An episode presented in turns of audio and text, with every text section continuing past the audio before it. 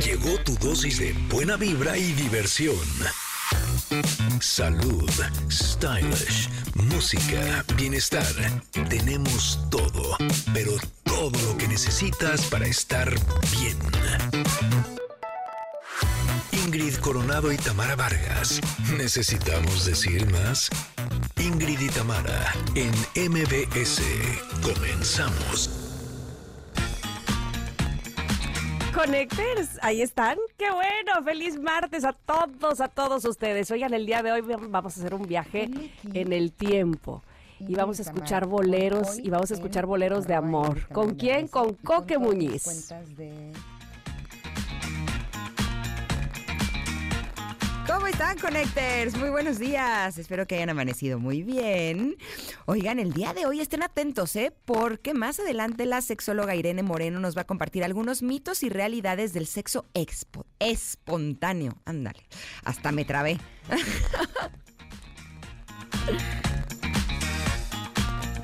Además, Adriana Sandoval nos dirá cuáles son los errores típicos que cometemos los mexicanos a la hora de elegir qué comer. dime, dime, por favor. Pero bueno, ¿saben qué? Tenemos a la numeróloga Ale Holguín que nos va a explicar cómo calcular el número del destino y su significado.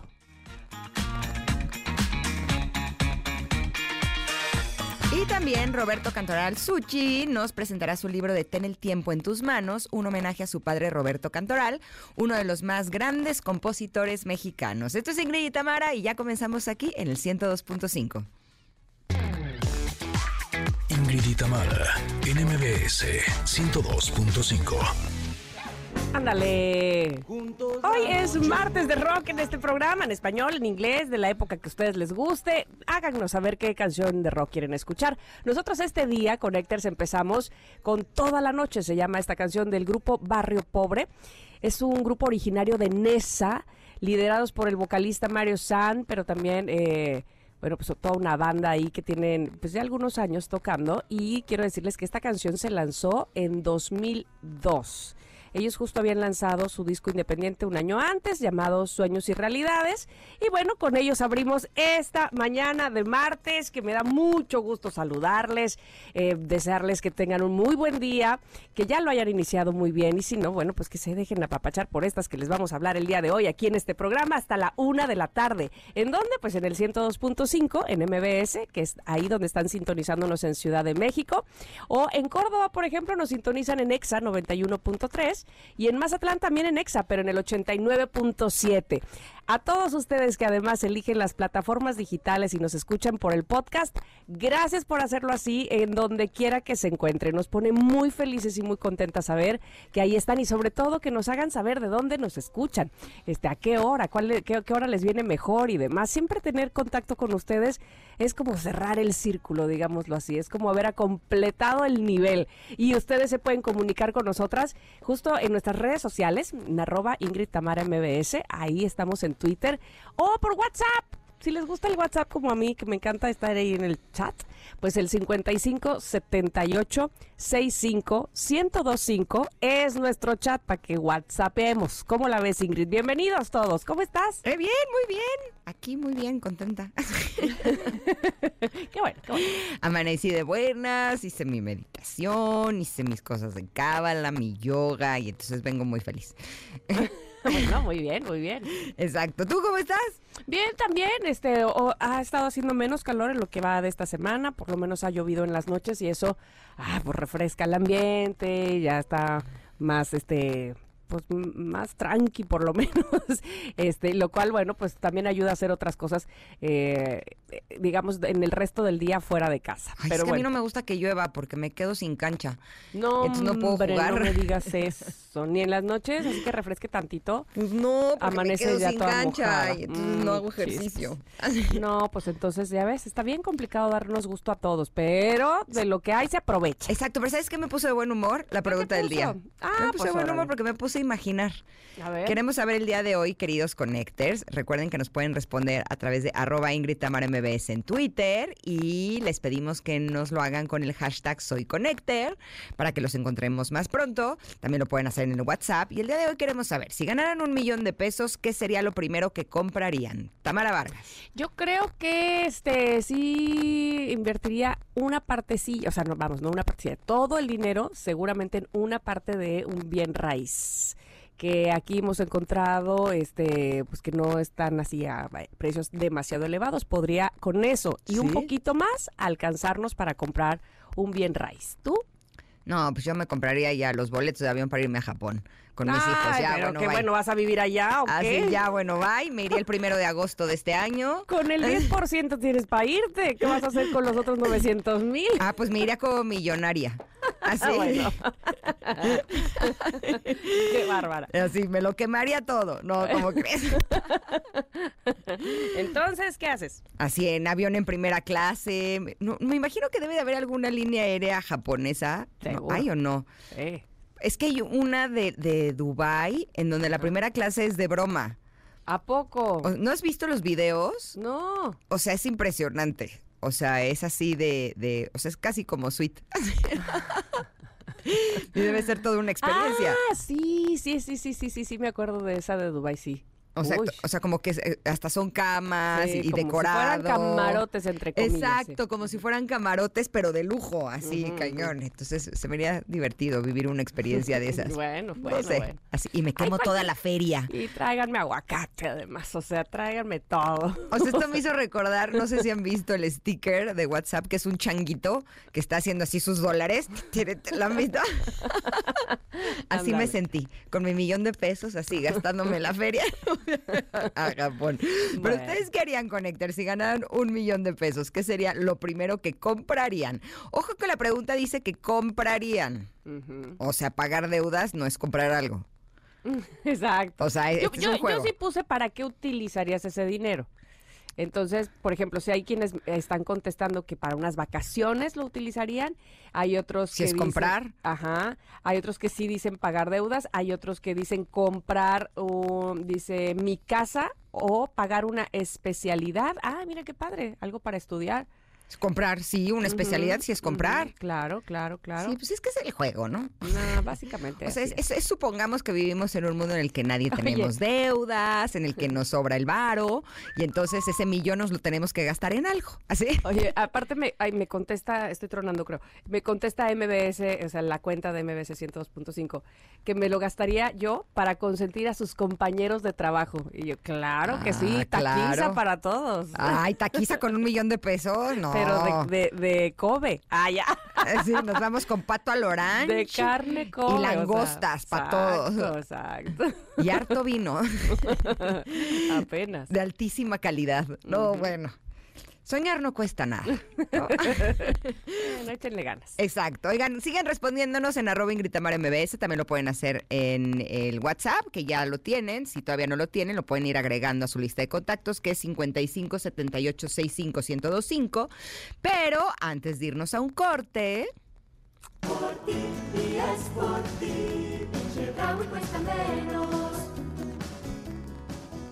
¿vieron qué bonito? Ah, qué bonito. En Chedraui por ti cuesta menos todo el verano. Si todo el verano en Chedraui hay increíbles ofertas y promociones en toda la tienda. Así es que ve hoy mismo y aprovecha 3x2 en todas las pastas para sopa la moderna e Ital Pasta. Y sí, también 3x2 en todas las pastas para sopa la moderna e Ital Pasta. Del 27 de junio al 3 de julio. ¿Qué tal? Ay, me encanta, me encanta eso. Que, que, que me voy para allá, ¿eh? Así que ustedes también que esperan, no te puedes perder esta oferta y promociones. Y recuerda que en Chedragui, por ti cuesta menos todo el verano. Muy bien, pues ahora sí, vámonos. ¡Vámonos! Es momento de una pausa. Ingrid y Tamara, en MBS 102.5.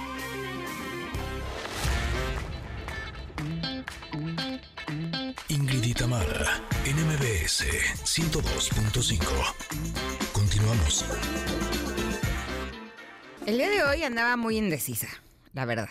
Como que veía eh, opciones para el comentarot y decía, no, es que no sé, es que no sé qué hacer. Y entonces nuestra productora me dio un consejo y como yo soy muy obediente y muy aplicada, yo hice exactamente lo que nuestra productora Itzel me pidió que hiciera. Me dijo, agarra tus opciones, hazle así con el dedo, pan, pon el dedo y la que caiga. Y cayó esta. A ver qué les parece. Dice así. La envidia no es un problema, es un cumplido, es el reconocimiento a tu poder. Recíbela. Ándale. A ver, barájamela más despacio, Manta, porque Otra no. vez. La envidia no es un problema, es un cumplido. Es el reconocimiento a tu poder.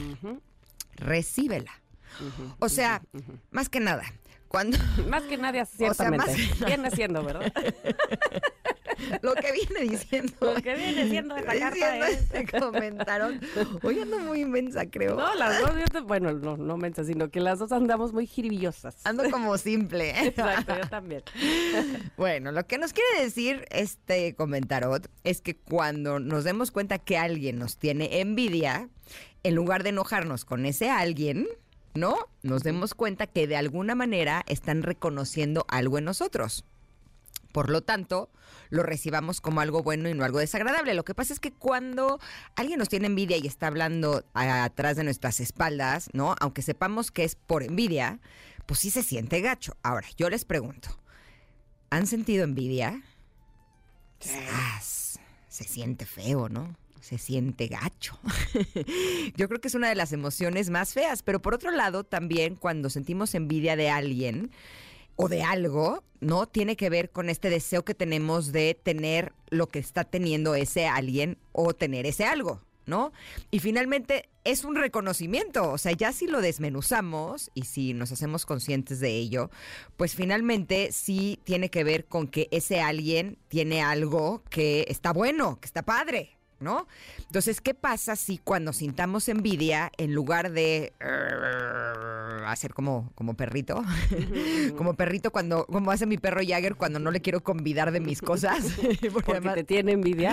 Claro, porque además es divino. Él, él cree que es igual que mis hijos, ¿no? Y entonces se pone al lado de mí cuando estoy comiendo papas o palomitas, que son sus favoritas, ¿no? Y además se pone así de, mira cómo estoy en sit, ¿no? Si ya estoy en sí, ¿por qué no me dan? Si ya estoy en sit, ¿por qué no me convidas, no? Exacto, ¿qué te pasa? Exacto, exacto. Y finalmente, a veces, esa carita que me pone de gatito de Shrek, ¿no? Sí me hace, eh, pues, tomar la decisión de sí convidarle. Pero, ¿qué pasa si cuando nosotros sentimos envidia por alguien, en lugar de ponernos eh, como perro enojado, qué pasa si nos ponemos como Jagger, ¿no? O sea, finalmente es el aplaudir lo que esa persona está haciendo o lo que Se esa persona tiene. las palomitas, ya me di Sí, cuenta. ya no podía ni hablar, ¿verdad? Se me atocaban las palomitas y tengo. Se me hizo agua la boca. Sí, pero alguna vez en algún curso nos dijeron que la envidia es algo natural. Pero que si nosotros lo que hacemos, en lugar de tirarle mala vibra a esa persona, es en ese momento reconocer que estamos sintiendo envidia y le mandamos luz y le mandamos buena onda, ¿no? Es una forma en la que el universo va a reconocer esa energía y entonces nos va a dar eso que tanto deseamos. Yo lo he probado con, sobre todo, el otro día me mandó mi hermana un video de la casa de David Beckham y Victoria Beckham y me decía, quiero la cocina y quiero la casa. Y le dije, no, yo quiero el marido. No, y, y pues sí, evidentemente yo sí quisiera tener a David Bueno, Beckham uno de, de como marido. este, ¿verdad? O sea, no a él. Exacto. Pero uno, pues, no así. Uno como él, la verdad yo no le diría al universo, muy mal universo, muy No, mal, no. ¿no? Yo sí llevo mucho tiempo en sit, como ella. Es verdad. O sea, si ya me senté, ¿qué onda? Y si ya me senté y estoy lista para que llegue, no entiendo qué está pasando. A lo mejor te falta, o no sé, hacer este, una gracia como las que hace Jagger. ¿Qué hace? ¿Da vueltas? ¿Eh? Tendría a lo mejor que darle la patita así. Exacto, bueno, si quiere llegue. más, más. Ouch. No lo sé, pero finalmente sí creo que la vida me bendice por otros lados, porque no es por presumir, pero de mi certificación de speaker, o sea, certificación de conferencista que tomé la semana pasada, ayer llegaron las calificaciones. Ándale, manita. ¿Cuál- ¿Cómo te fue? Pues quedé en segundo lugar. Muy bien. Estoy muy orgullosa de mí misma. Pero le tengo envidia al primero. Oh, que la- No, la verdad no. Lo que hizo Carla, de hecho la vamos a invitar aquí en el radio, es una Muy periodista venezolana que tiene una historia impresionante y la verdad hizo un trabajo fenomenal. O sea, yo me paré y le aplaudí a ella. O sea, sí se merecía el primer lugar, pero yo con mi segundo lugar me siento muy orgullosa y muy feliz. Claro que sí. Y satisfecha. Y no, a ella no le tengo envidia, pero a, a Victoria Beckham sí un poquito. Quizá porque lo ves más lejano que la certificación, no lo sabemos. Pues sí, pues sí Puede puede, ser, ser. Pero puede universo uno, aunque sea que se parezca. Si no es él, que se parezca. Tú, Tam, ¿cómo vives la envidia? Cuéntame. Pues mira, me doy cuenta, este, sí, que por supuesto, ah, me da, eh, y digo, ¿por qué? Sobre todo, ahí te va, cuando uno cree que está haciendo lo mismo que la otra persona. Pero si estoy haciendo lo mismo, ¿por qué? ¿No? Por- eso de decir Jagger, ¿por qué si yo soy igual que Paolo y que no Sí, dices sí. que se cree igual que tus hijos? Exacto, exacto. ¿Por qué a mí no me da? Sí, Entonces, esa es- totalmente. Esa es la rabia, que uno cree que estás en la misma posición y estás haciendo lo mismo. Y eso pues es imposible que estés haciendo exactamente lo mismo, no solamente eh, en cuestión de ámbito laboral, sino tus circunstancias de vida con esa otra persona son diferentes. Y entonces por algo esa persona llegó antes quizá o llegó ni siquiera sabes el fondo de cómo llegó, ¿no? Lo y que tampoco sabes el precio que paga. Exacto, lo que le costó. Entonces, este, fíjate que yo veo ahora, yo creo que porque ya también tengo la edad de Sara García y entonces ya se vive la envidia de otra manera, me parece a mí. Yo veo a mis colegas o nuestras colegas como Gaby Cam, a quien le tengo un gran respeto y admiración por todo lo que hace en, en la radio y en las entrevistas, y a quien quieras entrevista y además la, le- este Tom Cruise le dice, ay, qué gusto de volver a verte, o sea, la super reconoce, este, la llaman a Roma, a todos lados, y digo, no inventes, qué admiración me da, qué, qué orgullo me, po- me da que una chava en este ámbito alcance esas dimensiones, me explico, me pone muy contenta.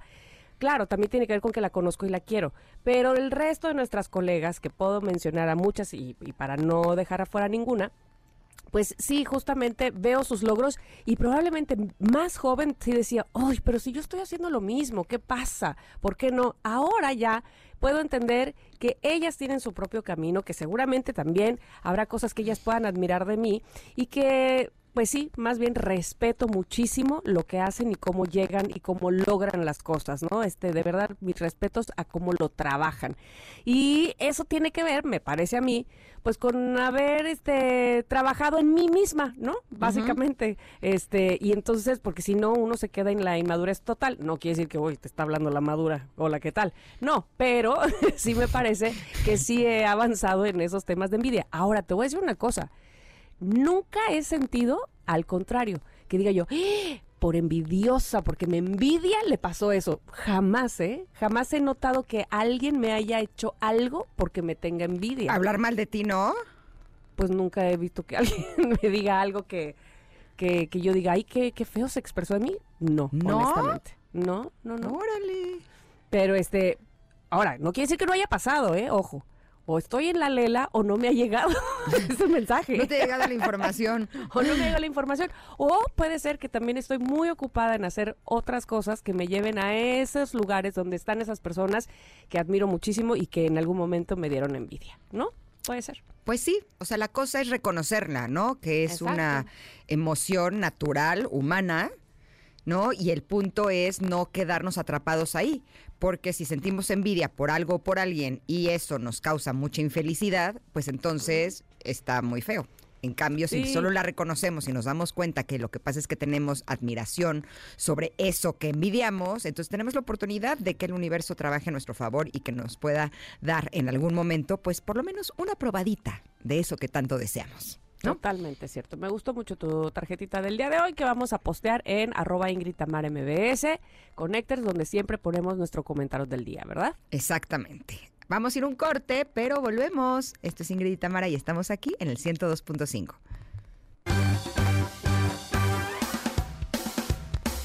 Es momento de una pausa. Ingrid y Tamara, en MBS 102.5.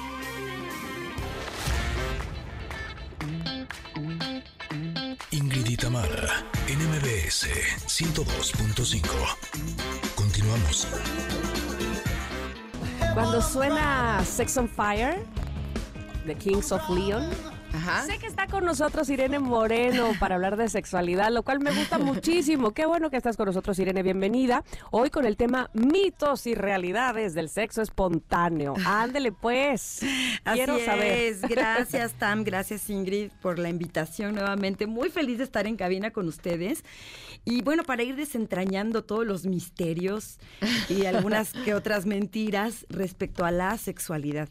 Y en el caso del sexo espontáneo, hay como una obsesión eh, de que el sexo tiene que surgir así, ¿no? De manera espontánea, bilateral, ¿no? Cuando se tratan de dos personas y que todos tenemos que traer como la inercia y esto tiene que surgir así porque si no surge, creemos que no estamos siendo suficientemente atractivos o atractivas para la pareja, que algo está pasando, que se está perdiendo algo en el camino y sobre todo esto genera mucha frustración eh, y ansiedad en las parejas que ya llevan mucho tiempo juntas.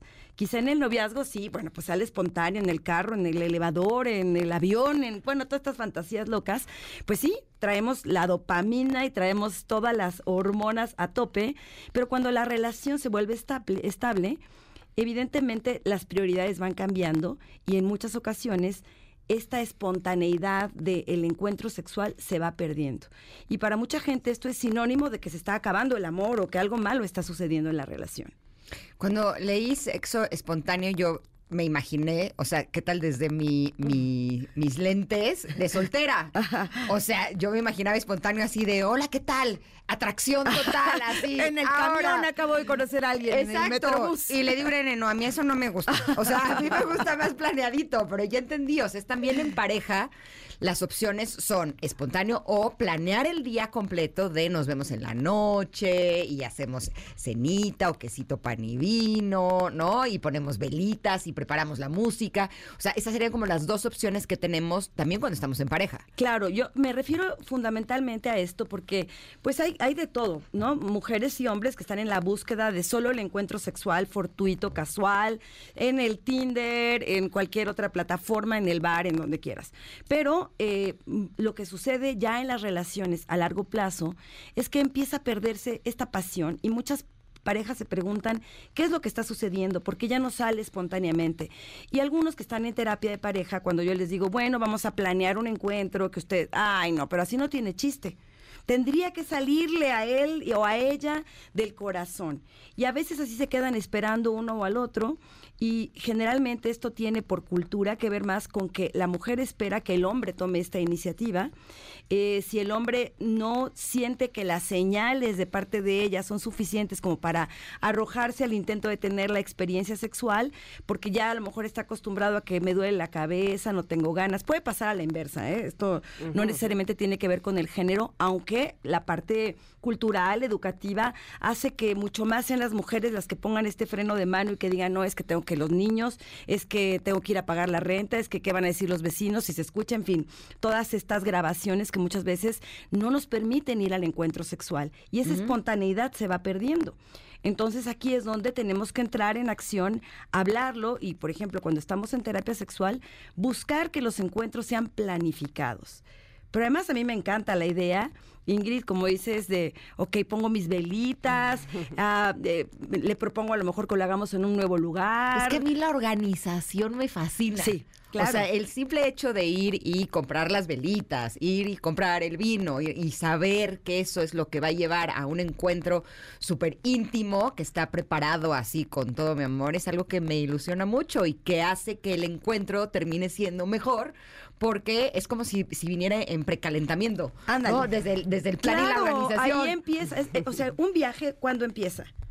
Cuando lo planeas. Ahí empieza tu viaje. Es lo Exacto. mismo con el sexo. Así lo siento. el- en los encuentros sexuales, la pasión puede empezar por el- la planeación, el decirte, oye, ¿qué tal si hoy en la noche Ajá. te espero con una cena especial? Los niños se van a ir a casa de la abuela y tú y yo, agárrate, Pedrito, como decía el anuncio, porque ahí te voy.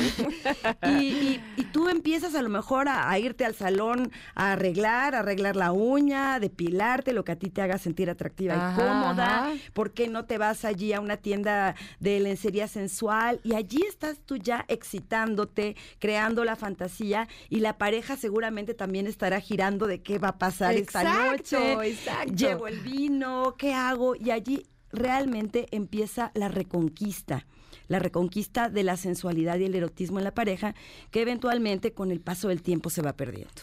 Ay, me encanta todo eso, este, inclusive, eh, no sé, planearlo hasta por WhatsApp de, hey, no te me vayas a cansar mucho antes de esta noche, así como que, ¿no? Este, con un mensaje casual que no esperaba él o ella, ¿verdad? Ajá. Y dices, ¡Ah! oh, me está invitando, oh, oh, ok, está, va- va- ya, con eso que a lo mejor nada más es como una clave entre tú y él, Ándale. y eso está padrísimo. Y otra cosa que yo quería eh, aportar en todo caso para parejas que llevamos mucho tiempo juntos es cambiar de escenarios. Ay, de- eso funciona siempre muy bien, además de hablarlo. Es decir, como dec- eh, más allá de la pareja, o de- es decir, de la terapia en pareja, como cuando lo estás platicando de eh, eh, entre él, o sea, entre tú y él, eh, como que empiezas a planear junto con él, eso ya te pone en un mood de, por favor, que sea ya ese momento, ¿sabes? No solamente planearlo por separado, no solamente decir, hoy en la noche a las 8, sino, oye, ¿y si esto? ¿Y si lo otro? Ah, no, bueno, pero ¿y qué tal que aquel? ¿Sabes? Esta, esta sensación que hace que ya quieras llegar al momento porque, porque ya, porque ya te inspiraste juntos, ¿no? Claro, la complicidad, ¿no? Que puede implicar el, esto es como una travesura que vamos a hacer. El, si tienes hijos, bueno, pues a los niños hoy los mandamos al cine con la tía y entonces ellos piensan que es fiesta, pero en realidad la fiesta es para papá y para Ah. mamá. Y sí cambiar el escenario es muy importante, porque cuando hablamos de esta espontaneidad, en las relaciones de largo plazo se pierde esta espontaneidad porque estamos llenos de deberes, Eh, del deber ser, del deber estar, de cómo tenemos que actuar frente a la familia, los hijos, los compromisos, pero cuando cambiamos de escenario le estamos dando también a nuestro cerebro algo que es bien importante, la novedad, la dopamina, que es lo que a veces hace que el sexo se vuelva aburrido. ¿No? Dices, si ya no tengo esta, esta idea de que esto es novedoso, lo hacemos siempre a la misma hora, en la misma posición, en el mismo lugar, se vuelve un acto, pues simplemente como eh, ya rutinario, pues nos toca, ¿no? Es viernes en la noche, que también tenemos que entender la diferencia entre planear y el deber ser. O sea, una cosa es planificar que el encuentro sea divertido, que el encuentro sea diferente. Ah, bueno, pues tenemos que hacerlo siempre y es como, pues si no cumplo con esto, el otro se pone bien intenso o la otra se pone medio piqui y entonces estamos haciendo esto solo como parte de una rutina. Entonces, cuando hablamos de planificar, pues tenemos la posibilidad realmente de ser creativas y creativos. Imaginar escenarios nuevos, ¿por qué no ahora sí me voy a poner el disfraz? Oye, como, ¿cuál sería tu fantasía? ¿Verme vestida de qué? ¿No? O verte a ti vestido de qué? De bombero, de Batman, de qué sé yo y atrevernos. Eh, hay muchas trabas que tienen que ver con lo aprendido. Esto ya soy una señora o ya soy un señor. Qué ridículo me voy a ver haciendo esto. Tenemos que romper con todos est- estos estigmas y estos paradigmas que nos dicen que a partir de que, por ejemplo, tengo hijos, ya soy madre y esto ya no se, se ve bien. Pero incluso los paradigmas que puede tener también mi pareja, pues como con la madre de mis hijos, ¿verdad? Ir, ir eh, cambiando esto porque si no alimentamos la relación de pareja, estamos perdiendo la relación familiar. Porque finalmente la pareja es el centro de la familia. Ahora me quedé pensando en esto que nos decías de que muchas veces, principalmente las mujeres, estamos cansadas o nos duele la cabeza. Y justo creo que esa es una consecuencia de que estamos sobrecargadas de trabajo. Es cierto. ¿no? Y sí creo que a los eh, señores que nos están escuchando en este momento, yo les diría, como mujer que tiene sobrecarga de trabajo y que así lo ha sido siempre, ¿no? Eh, yo me acuerdo que cuando mis hijos estaban chiquitos, mis amigas y yo teníamos un dicho que decíamos frecuentemente, que es, eh, es que no, mañana voy a ir a descansar al trabajo. Sí, claro, porque los niños eh, quitan una cantidad Exacto. de energía y requieren toda tu atención. Exacto. Entonces, ¿qué tanto para lograr volver a tener eh, estas relaciones sexuales espontáneas que a lo mejor, se me ocurre, si la mujer está cansada porque ha tenido sobrecarga, ¿qué pasa si el señor le dice el sábado en la mañana, tú hoy vas a dormir? Yo me voy a llevar a los niños al parque toda la mañana para que tú descanses. Y entonces en la noche, cuando surge algo espontáneo, la mujer va a decir, sí, ¿Por qué? Pues porque está descansada, ¿no? Ahora sí que... y que- agradecida. Exacto. Que no vaya a ser ahora él, el cansado, porque entonces ya valió. También puede ser que diga, me, quedé agotado de llevar a los niños al parque hasta mañana. Sí, pero el chiste es que lo planee él. O sea, o- Por eso, por, por eso lo importante de la planificación. Es decir, ¿qué te parece si yo hoy en la mañana me llevo a los niños y mientras tú te vas al spa o duermes un poco más para que en la tarde nochecita nos vayamos a, a una cenita, a tomar una copa? Y recordemos que además, lo hemos dicho una y otra vez aquí en el programa, la sexualidad o los encuentros sexuales no necesariamente terminan en coito. A veces Exacto. es tan sensual o tan rico el acariciarnos, el besarnos, el volver a conectarnos con nuestros cuerpos, el tener esta posibilidad de tocarnos de maneras diferentes, que no siempre tenemos que tener la super energía de las cinco veces y los 25 orgasmos, sino realmente empezarnos a conectar también desde el corazón. Porque en esta prisa, en este enojo que a veces yo tengo, me desconecto del corazón. Y esta, pues, intercambio genitales no está mal, pero a veces queda vacío y se siente que algo se está perdiendo. Y es allí donde nuevamente la conversación, el mirarnos a los ojos, el tocarnos con suavidad puede ser tan o más excitante que un coito mismo así rápido y, y con mucho frenesí. A veces lo que necesitamos es más conexión amorosa y sensual que sexual como tal. Entonces también esta búsqueda de la variedad es importante. Que si voy a tener 25 orgasmos tampoco me voy a quejar. Claro ¿Tú te que no. quejarías, Tam? No, claro que no. Este, creo. ¿Crees? ¿O estás segura? Oye, lo que sí es la que se está quejando es Itzel porque dice que a qué hora nos vamos a ir al corte. Así es que, ¿les parece si vamos y regresamos a seguir hablando de mitos y realidades del sexo espontáneo? Si ustedes, Connectors, tienen alguna pregunta, ya saben el hashtag Soy Connector en Twitter, arroba Ingrid Tamara MBS y los leemos. Venimos rápido, ¿no? No se vayan. Somos Ingrid y Tamara. Es momento de una pausa. Ingrid y Tamara, en MBS 102.5.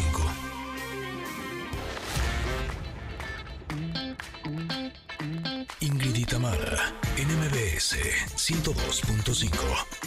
Continuamos. Ya estamos de regreso. Estamos hablando de mitos y realidades de sexo espontáneo con la sexóloga Irene Moreno. Y le, eh, le iba a preguntar antes del corte, no, no lo logré. Yo le proponía que si queremos eh, tener más sexo espontáneo y vemos que nuestra pareja está cansado o cansada, pues lo que podemos hacer es ayudarle con algunas labores para que llegue descansado a ese, a ese espacio, a ese lugar. Pero otras ideas eh, para quienes no les gusta el sexo espontáneo. Pues mira, hay algo que sí puede hacer eh, una mezcla entre lo espontáneo Ajá. y el, el- el- lo planeado. ¿Por qué no tener cada quien una canastita en donde vas a escribir cuáles serían estos gustos y deseos culposos que puedes tener en pareja y decir, me encantaría que fuéramos juntos a una sex shop?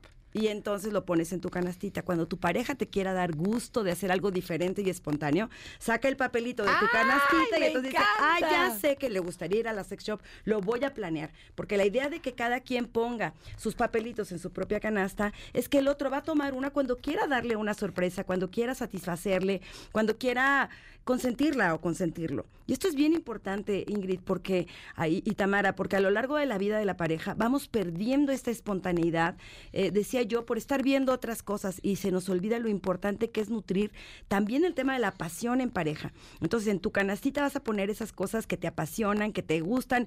eh, ponerme una ropa sensual, eh, o que ella me haga un bailecito erótico, o que él eh, me haga sexo oral, lo que tú quieras. Entonces, la persona saca, el uno de los miembros de la pareja saca el papel y entonces espontáneamente le da esta sorpresa de algo que tú ya le pediste de alguna forma. Es que esa es una gran idea. Me hiciste recordar que ahora en Navidad les propuse a mis hermanas y que con mis sobrinos, en lugar de darnos regalos a todos, que hiciéramos en una de estas apps como un intercambio y subiera cada quien su lista de deseos. Y entonces así lo hicimos. Y yo les juro que o sea, pocas veces había visto a mis hijos tan felices y rayados con su regalo. O sea, recibían su regalo y era de wow, es justo lo que quería. Pues sí, Claro. Le estás dando justo lo que quería. O sea, ¿para qué romperte la cabeza pensando que le vas a regalar si te puede decir de qué tiene ganas, ¿no? Y en el Esto es sexo igual. pasa lo mismo, Claro. porque damos por hecho, no, es que a ella no le gusta tal actividad sexual, ni se la pido, porque y a lo mejor la otra dice, Lo estaba pidiendo en su me canastita. encantaría Ay, que pasara esto sexualmente y nos hemos dejado de comunicar y nos hemos perdido en el camino lo que tú también pudiste haber cambiado, creado como nuevas ideas. Y esto es una manera sutil de comunicación, pero también de retomar esta idea de la sorpresa. Fíjate que eso, eso justamente, lo de la sorpresa, lo de no planear nada pero que sea espontáneo, por supuesto sucede muchas veces cuando están los niños. Ahora vienen las vacaciones y seguramente muchos a lo mejor viajan con niños o tienen a los niños en casa y pues resulta a lo mejor más complicado este tener espacios de o, momentos de privacidad, ¿no? Pero eso lo hace también más cachondo. Claro. Es decir, ¿no? Este, como que salieron a la patineta, vamos ahora, este es el momento. Totalmente. Y, y- y esto que dicen, ¿no? Yo también tuve hijas chiquitas, ya no lo son, pero yo recuerdo que estás así como, ay, en este momento vente para acá y Exacto. mamá. Y así de, oh, espérame tantito.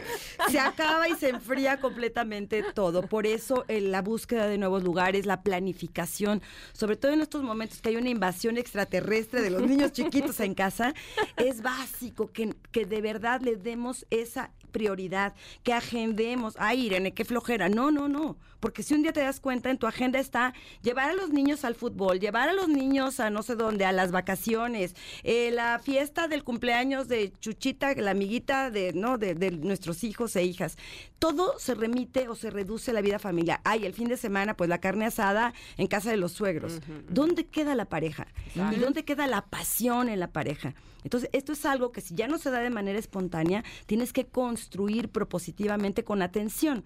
Recuerda que donde está tu atención está tu energía. Entonces, dice hay Joe que poner, Dispenza. así lo dice Joe Dispense, donde está tu energía, está tu realidad. No, que ya mi vida sexual se volvió muy bien aburrida, mi esposa nunca quiere. A ver, espérate.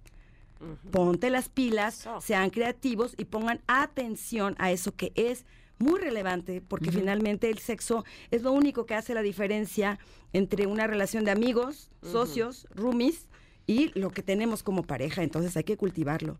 Imagínense que uno está así en el trabajo y de pronto recibe un mensaje de su pareja que dice, mi amor, le pedí a los abuelos que se queden esta noche con los niños, Mm. porque te invito a cenar Uh. y a cenarnos. ¡Ay! ¡Ay, qué creativa andas, Ingrid! Estás desatada. Me encantó. Me encantó y me encantó tu idea de la canastita. Así es que Connectors es momento de hacer la canastita de los deseos para que la pareja sepa exactamente qué es lo que queremos y ahora sí recibamos lo que queremos recibir. Y, y perdamos el miedo y la vergüenza. No hay nada de malo. El Sí, sí. sexo es algo hermoso que nos nutre y que nos llena emocional y físicamente. Mira, Gilberto Vázquez dice, sí, espontáneo es bueno para el estrés. No, y sí, Mendoza dice, hola, qué buenas ideas están dando. Bueno, pues como estas pueden, por supuesto, darnos más Irene Moreno la próxima vez que venga. Así que, por favor, Irene, dinos dónde te podemos localizar antes de que regreses con nosotras. Claro, es, soy Irene Moreno Sex en Instagram, Irene Moreno Sexóloga, en YouTube, en Facebook, en todas las eh, plataformas. Y bueno, tengo mi consultorio y este, este sábado, por cierto, voy a tener una plática sobre energía sexual, cómo depurar tu energía sexual y conectarte nuevamente con tu energía sexual como mujer a través del uso del huevo Johnny, eh, que es un- una terapia muy linda y lo voy a hacer el próximo sábado a las 3 de la tarde en mi consultorio. Por si alguna de tus seguidoras, de sus seguidoras quiere venir, pues están invitadísimas. Que me escriban a mi Instagram en un DM y allí les doy toda la información. Padrísimo, encanta. me encanta. Gracias, Irene. Gracias a ustedes, gracias. Ingrid, gracias Tamara, besos. A ti, nos encanta que estés con nosotras porque me siento así como, como echando chai con mis amigas. Así, donde uno puede incluso hasta eh, hablar de sus deseos más más oscuros, pero también de aquellas cosas que a veces no sabemos que le están pasando a las demás y nos dan muy buenas soluciones, como por ejemplo el otro día estaba platicando entre mis amigas y estábamos hablando de las infecciones vaginales, que honestamente son terribles. Sí, horrible. Sí, sientes comezón, ardor, inflamación, no, es que te sientes tan mal que solo quieres volver a ser tú. ¿A poco no? Totalmente de acuerdo, sales de ti, esa Sí, no sí. eres tú. Ay, sí. Oigan, y es que las infecciones vaginales también pueden ser tratadas vía oral, ¿eh? Fíjense, yo sí conocí Candiflux, que elimina el hongo causante de la candidiasis vaginal. Y es una cápsula, una toma y un día ya para decirle adiós a esos molestos síntomas. Porque con Candiflux, pues ya te olvidas de horarios y te olvidas de aplicaciones incómodas también. Y por cierto, que en tu rutina puedes incluir los shampoos dedicados a Tiva y Candiflux que limpian y que cuidan tu zona íntima. Así de cómodo, así de fácil. Me encanta esto. Bueno, pues eso de hablar con las amigas es maravilloso. Sin duda alguna siempre salen cosas muy buenas y muy interesantes. Vamos a ir a un corte. Vamos a regresar que tenemos más para ustedes en la segunda hora que viene ya de Ingrid y Tamara en MBS. Volvemos. Es momento de una pausa. Ingrid y Tamara, en MBS 102.5.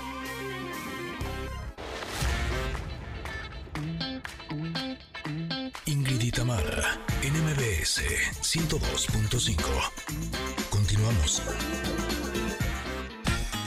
Connectors, en la primera hora de Ingrid y en MBS, Irene Moreno nos compartió algunos mitos y realidades del sexo espontáneo. Escuchemos una parte de lo que nos dijo. Cambiar el escenario es muy importante porque cuando hablamos de esta espontaneidad, en las relaciones de largo plazo se pierde esta espontaneidad porque estamos llenos de deberes, Eh, del deber ser, del deber estar, de cómo tenemos que actuar frente a la familia, los hijos, los compromisos. Pero cuando cambiamos de escenario le estamos dando también a nuestro cerebro algo que es bien importante, la novedad, la dopamina, que es lo que a veces hace que el sexo se vuelva aburrido. Oigan, y más adelante Adriana Sandoval nos va a explicar cuáles son los errores típicos que cometemos los mexicanos a la hora de elegir qué comer. Ale Holguín nos va a decir cómo sacar el número del destino y su significado. Tenemos mucho más en esta segunda hora de Ingrid y Tamara en MBS. Continuamos.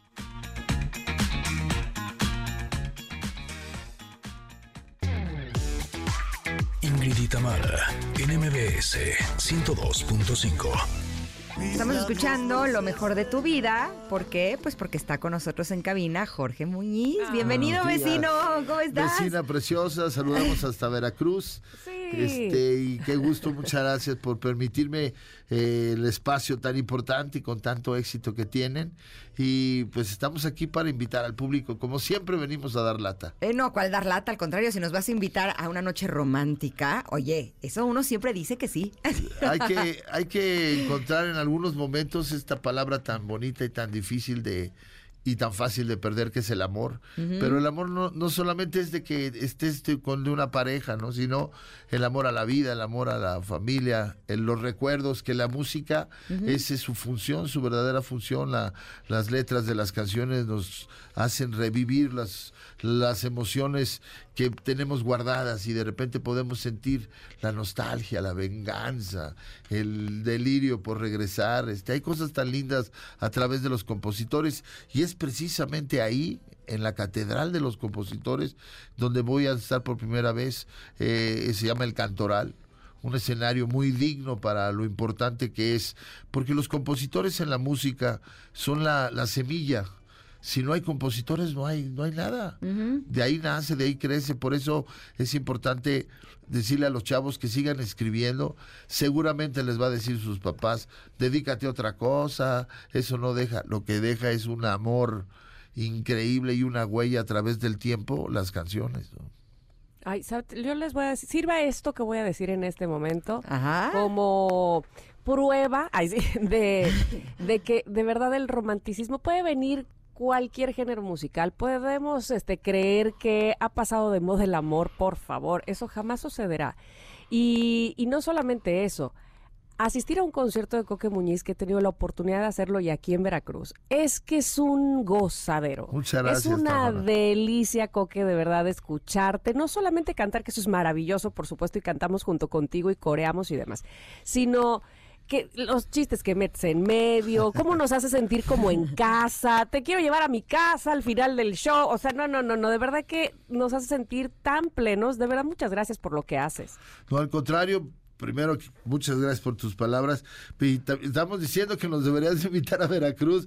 Pues es que, por favor. Nosotros amamos el calor. Bueno, Coque dice que más o menos. Pues- pero igual queremos ir a Veracruz. Prefiero el frío, pero me gusta Yo Veracruz también. porque mis, mis años este, mozos fueron muchísimos años en Veracruz. Tengo primos, hermanos, tengo familia, conozco Veracruz. Yo fui el que le ponía. ¿Te acuerdas que hay una estatua de Agustín Lara? Eh, Hay Sí. una glorieta y está Eh, Agustín con la mano eh, Eh, como- Con el codo re- este recargado en su mano izquierda, sí. y está la mano solía. estirada. Ajá. Y entonces nosotros le poníamos una llanta y parecía que estaba jugando yo-yo. Ese era yo. Ay, no, no, no, durante tantito. años, años y, años. y tengo muy buenos amigos. De, uno de los lugares que más disfruto es Veracruz, la verdad. La comida, Tamara, No, te has de estar favor. agasajando, ¿verdad? Es que Imagínate. Ama ya, la sea, comida, además. Yo de por sí soy bien tragona. Y entonces me dicen, este, desde la mañana empezar con unas picadas, dime si no empezamos bien el día los jarochos. Claro. A cualquiera le gustan las picadas. Y un cafecito de la sean. parroquia. Y un lechero, por favor, con una canilla. No, bueno, pero bueno. Oye, esto- pero perdóname, ¿por qué cuando queremos hacer nosotros aquí en México las picadas no salen? O las que son infladitas que tienen adentro el- Las gordas, Híjole, qué cosa. Mi abuela hacía unas increíbles. ¿no? qué delicia. Y no te dejó la receta. Me dijo cómo eran las picadas, pero se enojó una prima que tenía. Me dijo mi prima que no, que ¿Qué así no eran. Así no son. Oye, ¿y sabes qué? El mejor camarón lo tienen ustedes en el Golfo. Sí, qué Es delicia. que es una delicia. El restaurante que vaya se come bien. Sí, sí, sí. bueno, sí, si vas sí. a Villarrica, mejor. Pues mejor todavía. ¿Ese Bueno, aquí qué no es? los- De es un restaurante de mariscos. ¿No te ha llevado? Es que no ha venido, no he pero mira, y, además ahora hay un Villarrica aquí en Mandinga, pues. No, y hay otro no, aquí no, en la no, Ciudad de México. Déjame decir una cosa a este, a Ingrid. Mucha gente se quedó con el Veracruz de blanco y negro. ¿A qué me refiero? Que parecía que siempre estaba como eh, sin pintar. Es impresionante lo que han hecho con la con el puerto. Es Mm. uno de los de las de los lugares más bonitos que tenemos en la República. Cuando vas recorriendo la, la costera o la Sí, sí. eh, es increíble, de verdad, los los hoteles, los edificios. Sí. Es el otro Veracruz que no conocíamos. No, sí Exacto. fui hace, yo creo que como tres años y medio. Fue un poquitito antes de empezar este programa porque fui a conducir el evento de salsa. Ah, el, el Festival de la Salsa. el Festival de la Salsa, exacto. Y sí me impresioné, o sea, porque Sí, ya sí, es una sí. ciudad enorme, preciosa. Increíble. la playa, Sí, tiene muchísimas cosas turísticas Oye, increíbles. Y lo que sí somos los jarochos, y yo creo que, no sé, los mexicanos de, de por sí, pero aquí somos muy románticos. De verdad nos Y buenos encanta el pa'l chupe. Oye, ah, bueno. Y- ah, bueno, pero Oye, claro que sí. Yo pensaba que eran más cumbiancheros que románticos. Tam. Bueno, pero es que la salsa es romántica. Sí. La salsa es romántica. Y les gustan los tríos y los grupos jarochos. Y, pero y ahí ah, está Toña la Negra. Es decir, o sea, tenemos un fondo de música romántica muy lindo. no, y además se presta, ¿no? La noche, como que vamos a ver cómo se pone el sol y toma chango tu virote. ¿No? También, ¿por qué no? Oye, pero me encanta que vas a estar ahora en el Cantoral. Eso El está día- muy lindo. ¿12?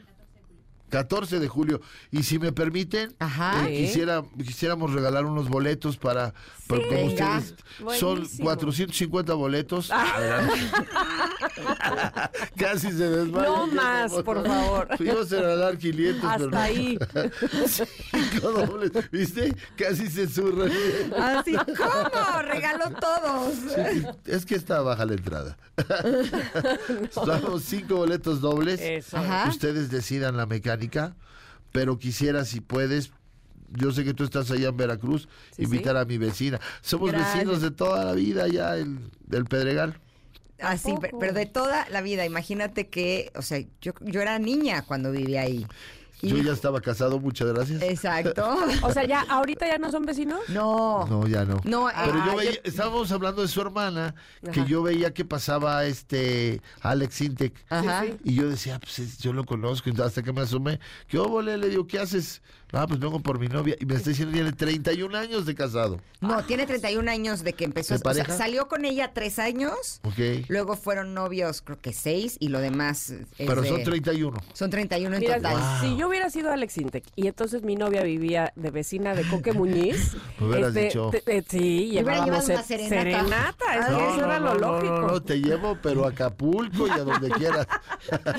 Así de, oye, vecino, Vecino. échame la mano para conquistarla, porque me has- tardó tres años en conquistarla, imagínate. Tres para que le dijera que sí. Pues es tres. que- Le faltó la serenata de. Ojo, Exacto. la fa- la fa- tu familia bellísima, súper lindas personas. Sí, la verdad es muy que sí. educados, muy, muy buenos vecinos, muy solidarios siempre. Y, y cada vez que la veo, la saludo con, con esa este seguridad de que siempre hay una respuesta linda. Ingrid siempre ha sido muy, muy cariñosa conmigo. Al Muchas contrario, gracias. Coque. La verdad es que no solamente eres buen vecino, sino también eres buen cantante. y nos encanta tenerte aquí. Tenemos estos cinco pases dobles para regalarle a nuestros conectores. Así es que a ver, ¿qué les parece?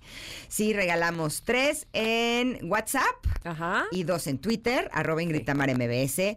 Las primeras personas que nos respondan la Ay, pregunta que nos ver. va a hacer Coque. ¿O tú querías hacerla, Tam? Pues yo decía que nos dijeran su bolero favorito, ¿no? Eso Pero que estaría- cante Coque.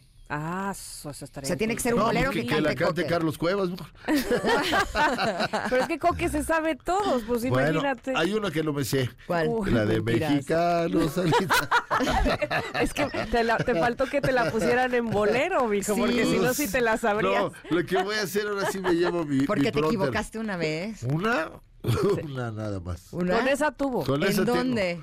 Uy, ¿a poco no sabes esa historia? No me sé esa historia, Yo a ver, sí, yo échatela. sí, yo 1922. No, En el 89. Ajá. Pero había poca gente ese día, eran 40 mil. Este, Ah, una cosa tranquila. Estaba en una pelea de, de box. Ajá. Coque, espérame, pero ¿te imaginas que eso te hubiera pasado ahora con No, las sí redes sociales y las cancelaciones? No. ah, no, sí, tienes toda la razón. Le doy gracias a Dios que todavía no Fue en había aquella internet. época.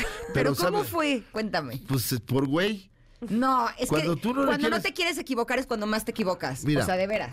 Explicaciones hay muchas y errores este, tienes que aceptarlo. Cuando te Así equivocas. errores también. Es que es un error este, garrafal, ¿eh? ¿Qué- qué O sea, dijiste? Yo ahora me río y todo, y yo trato de componer el, el- el asunto, pero no hay razón para que te equivoques. Es una obligación, es una, eh, es algo que tú tienes que tener desde niño, ese amor, ese respeto por el himno.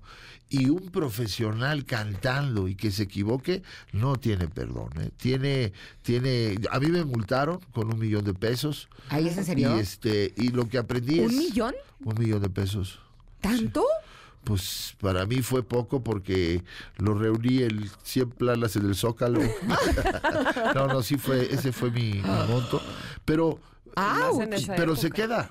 Se te queda como un estigma para toda la vida. Yo creo que el epitafio será este un cantante mexicano que Oye, pero No, espérame, hay marcaste, que se exacto, marcaste precedente, o sea, Sí.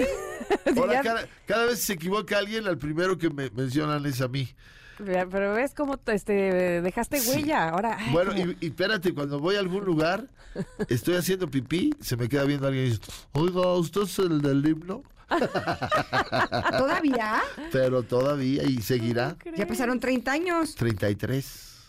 dime una cosa. Sí, ¿Te volverías a presentar a cantarlo? Es decir, si te invitaran nuevamente. yo creo que sí. Ya lo, lo, lo canté en eventos públicos, me tocó una... Mucha gente lo ha escuchado, pero me tocó una invitación de, del presidente Peña. Ajá. Este, en el en Chapultepec, en, en el castillo ¿Y no Chapultepec. morías de nervio antes? Estaba yo zurrado, Uf. pero no me habían dicho que lo iba a cantar. Y Ah, cuando estaba yo oh, leyendo, espontáneo. estaba yo leyendo el, todo el script que me dieron para hablar en una fiesta de la Cruz Roja. Ajá. A la hora que leo, me dijo el señor que estaba junto de mí, en ese tiempo estaba el Estado Mayor Presiden- Presidencial y me dijo, no puedes cambiar nada, ni una palabra, ni puedes hacer comentarios, tienes que leer textual. Si dices otra cosa por otra, aquí estoy junto de ti y en ese momento desconecto tu micrófono. Ay, pues. Así se manejaba el Estado eh, Wow. el Estado Mayor Presidencial. Y entonces voy leyendo y digo, ya pasa y llega y le damos un aplauso para recibir. Nos ponemos de pie y vamos a entonar el himno nacional. y yo dije, todos a cantar. No me dejen solo. ¿Te acuerdas cuando alguien se cae en una boda que todo el mundo voltea? Sí. Como del maestro Longaniza. Nunca... La- eh, ¿No te acuerdas la del maestro Longaniza? Que Sí, justo todos se. Ah, callaban sí. en el chavo del ocho. Justo, Cuando él decía, porque el maestro Longaniza. Justo, todos voltearon, incluido nuestro señor presidente en ese momento. Y yo dije, pues como gordita en tobogán, échale. Y a capela. No. Ándale. Y lo canté bien y nadie me dijo nada. Ay, así Mira es cómo eso. son las cosas. Pues digo, pero no hay excusa. Eh, es muy tonto encontrarle razones a las equivocaciones. Hay que aprender a que vienes, eh, que, que eres una persona igual a todas, Exacto. que puedes tener un error y pedir una disculpa, ofrecer una disculpa y tratar de corregirla, este sería como meterte más en broncas. Me equivoqué, lo siento profundamente, no lo haría jamás con, con las ganas de molestar Por supuesto de que no. decir que soy un mal mexicano por eso, o un buen mexicano porque me lo sé, pero sí, sí fue un, un, un- un antecedente que llevaré por siempre. Pues mira, para tu tranquilidad, me metí ahorita en Google para ver quiénes son los mexicanos que se han equivocado cantando el himno nacional y me salieron muchísimos. Estamos haciendo la, la gira del tour. O sea, sí. O sea, podrían hacer, como, un- a ¿Cómo hacer- ves con qué? podrían hacer un grupo, pero no, porque No, Jenny pop- Rivera y Vicente Fernández ya no podrían formar parte No, de la pero gira, voy a hablar con. Bobo, como, ¿cómo se llama? Bobo Producciones. Sí, a ver si quieren hacer la, la- los güeyes pop tour. Lo- los, imbéciles pop tour presentan. sí. Y todos paraditos. No voy a dar los nombres de quiénes son. Ah, no, no das. no los No, quiero quemar. Pero sí son como 10. Son Hubo- un churro. Hu- Hubo uno que sí le hablé, porque sí le pegaron muy fuerte. Fue a mi amigo Pablo Montero. Ah, Ajá. Y entonces la gente lo empezó a, a molestar mucho. Y entonces le hablé y dije, eso no se hace, compadre. Yo no me meto con tus canciones. y, y a León. a- Déjame ser original, León. Sí, también le pasó hace poco. María León. Y me la encontré en un aeropuerto. Y no la conocía. Y entonces fui a buscarla y se me quedó viendo como diciendo este güey que... Le digo, ¿puedo hablar contigo dos minutitos? Sí. Le digo, lo único que puedes hacer es guardar silencio y que venga otra ola y... re- Y que y- alguien más se vuelve a equivocar.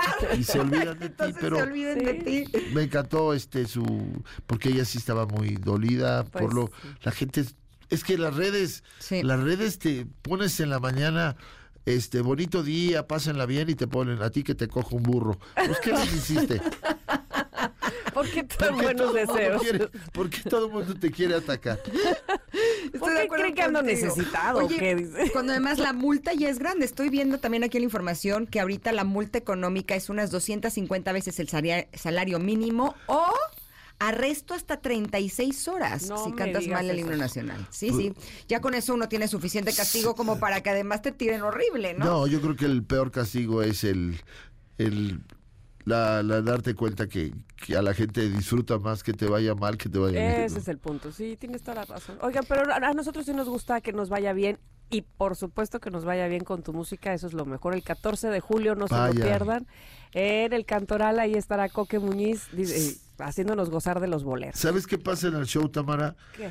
Que hay un público que, que no sé por qué se ha olvidado y no se le da el- la importancia, que necesita estar de regreso con sus historias y sus canciones. Las canciones de los años anteriores, hablando de los 50, 60, o quizá más atrás, se fueron quedando en la memoria de, de- de- del corazón y de, la, de las personas. Y entonces cuando cantas una canción que tiene muchos años, escuchas el suspiro como que fuera una canción nueva en primer lugar y oyes cantar a un público. Todas las canciones que se cantan son conocidas. Yo no pruebo canciones ni ando tratando de cantar canciones. Esta se le sirvió a mi perro que se me desmayó. Nada, todo es canciones de todos los compañeros que han hecho éxitos maravillosos y trato de escoger lo mejor de cada uno de ellos y todos cantan. Todos tuvimos una tía borracha que iba a cantar a la casa. Sí. Y entonces te queda esa memoria. Bueno, no hablemos en Veracruz que se sigue cantando, ¿no? Será una noche mágica, sin lugar a dudas, así es que no se lo pierdan en el Centro Cultural Roberto Cantoral el próximo viernes 14 de julio para que se presente Coque Muñiz con todas sus canciones que serán muy románticas en esta noche romántica. Llevo a mi hijo Un Axel. viaje en el tiempo. Ay, qué además, cool. eso es maravilloso. Me hace el favor de acompañarme Qué y, bonito. y también de repente él es reggaetonero con las cosas urbanas y le digo, pues hay que seguir por la, Muy por la, por la vía del, del romanticismo. Padrísimo. Te Sí. agradecemos muchísimo Gracias, Gracias a ustedes. con Todo el nosotros. éxito. Tamara, invítame un, día para allá. Vente para acá, pero pues y luego. ¿qué? Sí, nos vamos con toda la banda de allá. Por todos favor, nada nos pondría más felices de verdad que recibirles. Bueno, muchas Gracias. gracias. Gracias a, A ti. Oigan, y este, pues hay que, hay que decirles a todos nuestros connectors Sí. que les tenemos buenas noticias, porque también es bonito cuando sabes que ocupas bien tu dinero, como la pregunta del día que les hicimos el día de hoy. Y si ustedes no conocen el nuevo Sky celular, déjenme les cuento rápido. Puedes cambiarte con tu mismo número, tienes redes sociales, tienes SMS, tienes llamadas ilimitadas, desde 4 gigabytes para navegar y hasta 20 canales extra en tu Sky. Y puedes ver, fíjate, la Liga Santander, la Bundesliga y muchas cosas más. No, hombre, y la mejor de todas las noticias es que lo puedes contratar desde 169 pesos al mes. ¿A poco no está buenísimo? Contrata al 55 40 00 71 92. Te lo repito, 55 40 00 71 92 y es exclusivo para clientes Sky. Vamos un corte, pero volvemos. Esto es Ingrid y Tamara y estamos aquí en el 102.5. Regresamos. Es momento de una pausa. Ingrid y Tamara, en MBS 102.5.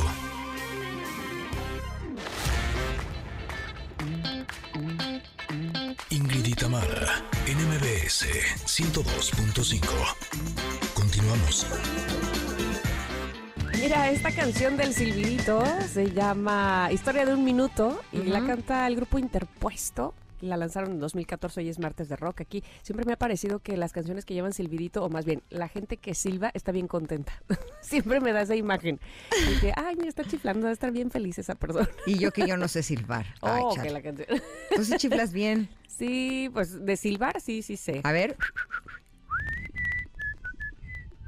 Ay, Muy aire, bien. pero sí, sí, sí me sale. Sí, tú muy bien, muy bonito. Oigan, este, ¿qué creen? Lo ¿Qué? que sí me sale mejor, ay, sí, es darles regalitos. Exacto. Eso me sale muy requete bien, de verdad, muchísimas gracias. Les voy a, les vamos a decir de una vez los- lo que tenemos para ustedes, para que vayan escribiendo y ganándoselos. De entrada, tenemos un pase doble para, uy, el concierto de JNS, que están presentando su nuevo sencillo Tan Viva en su gira Bajo tu propio riesgo. Y la cita es en el Pepsi Center este viernes, ya este viernes 30 de junio a las 9 de la noche. Esto se lo pueden ganar vía WhatsApp. Así es que escríbanos al 5578 65 1025. Pero ahí les va. La primera persona que nos mande mensaje de voz al WhatsApp que acabo de decir, 5578651025, y nos cante un pedacito de una canción de JNS. No sean Va. Así. De corazón confidente. O lo- me, Corazón me- pongo mis jeans. ¿No? Algo, algo. Una cosa así bonita que nos cante un cachitín. Va. Y listo. ¿Va? El primer mensaje que llegue con la canción de Jeans cantada por alguno de ustedes se llevará, no son, sí, el pase doble. es un pase doble, sí, es la primera, así es que denle.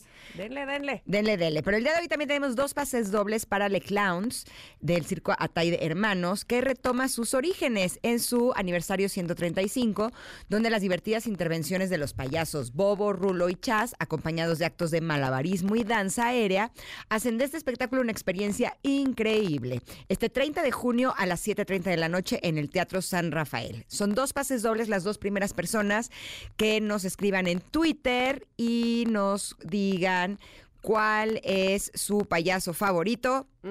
Eh, se llevará estos pases dobles, ¿va? Buenísimo. Y ahí les va, uno más, uno más.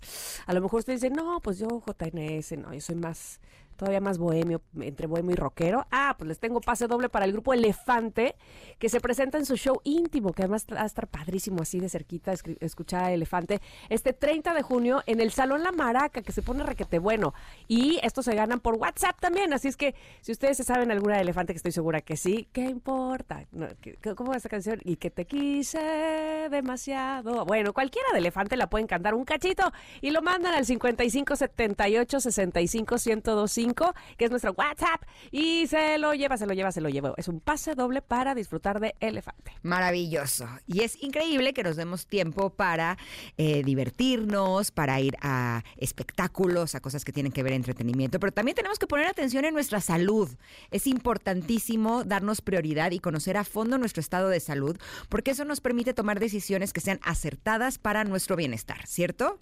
Ah, totalmente cierto. Por eso, como mujer, pues no me dejo al último. Elijo cuidar mi salud con estudios preventivos para detectar cualquier anomalía a tiempo. Contando con profesionales como Laboratorio Médico Polanco, tú y tu médico pueden evaluar la salud de tu cuerpo mediante una serie de estudios especializados para mujeres que abarcan desde el perfil hormonal completo Q45 para identificar cualquier descompensación en tu tiroides, hasta el panel cervical BPH que te ayuda a identificar el estado de tu salud sexual. Además, mujer LMP Q45 es clave para detectar a tiempo el cáncer cervicouterino o el cáncer de mama. Y como un beneficio adicional de gran valor para las mujeres, bueno, la mayoría de estos estudios incluyen la química sanguínea de 45 elementos, lo que te permite conocer a profundidad el estado de salud de tu sistema cardiovascular. Porque sabes qué, tienes el derecho de vivir saludablemente y ser lo más importante en tu vida. No esperes más, revisa tu salud hoy y vive con tranquilidad. Entonces, ¿a qué esperamos? Agenda ya tu cita con Laboratorio Médico Polanco y chécate hoy, hoy mismo puedes checarte. Visita lmpolanco.com o puedes llamarles de una vez, mira, apúntele, 5550 80 19 10. Otra vez, 5550 80 19 10 y a cuidarnos todas. Listo, vamos a un ¿Listo? corte, pero volvemos. Esto es Ingrid y Tamara y estamos aquí en el 102.5.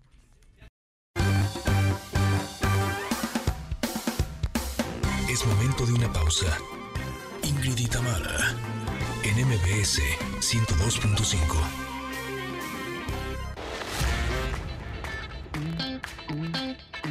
Ingrid y Tamara, en MBS 102.5. Continuamos. Esta canción salsa que estamos escuchando es Fly Away de Lenny Kravitz, una canción que fue lanzada en 1998. Es una canción que habla sobre la liberación y la búsqueda de la libertad personal.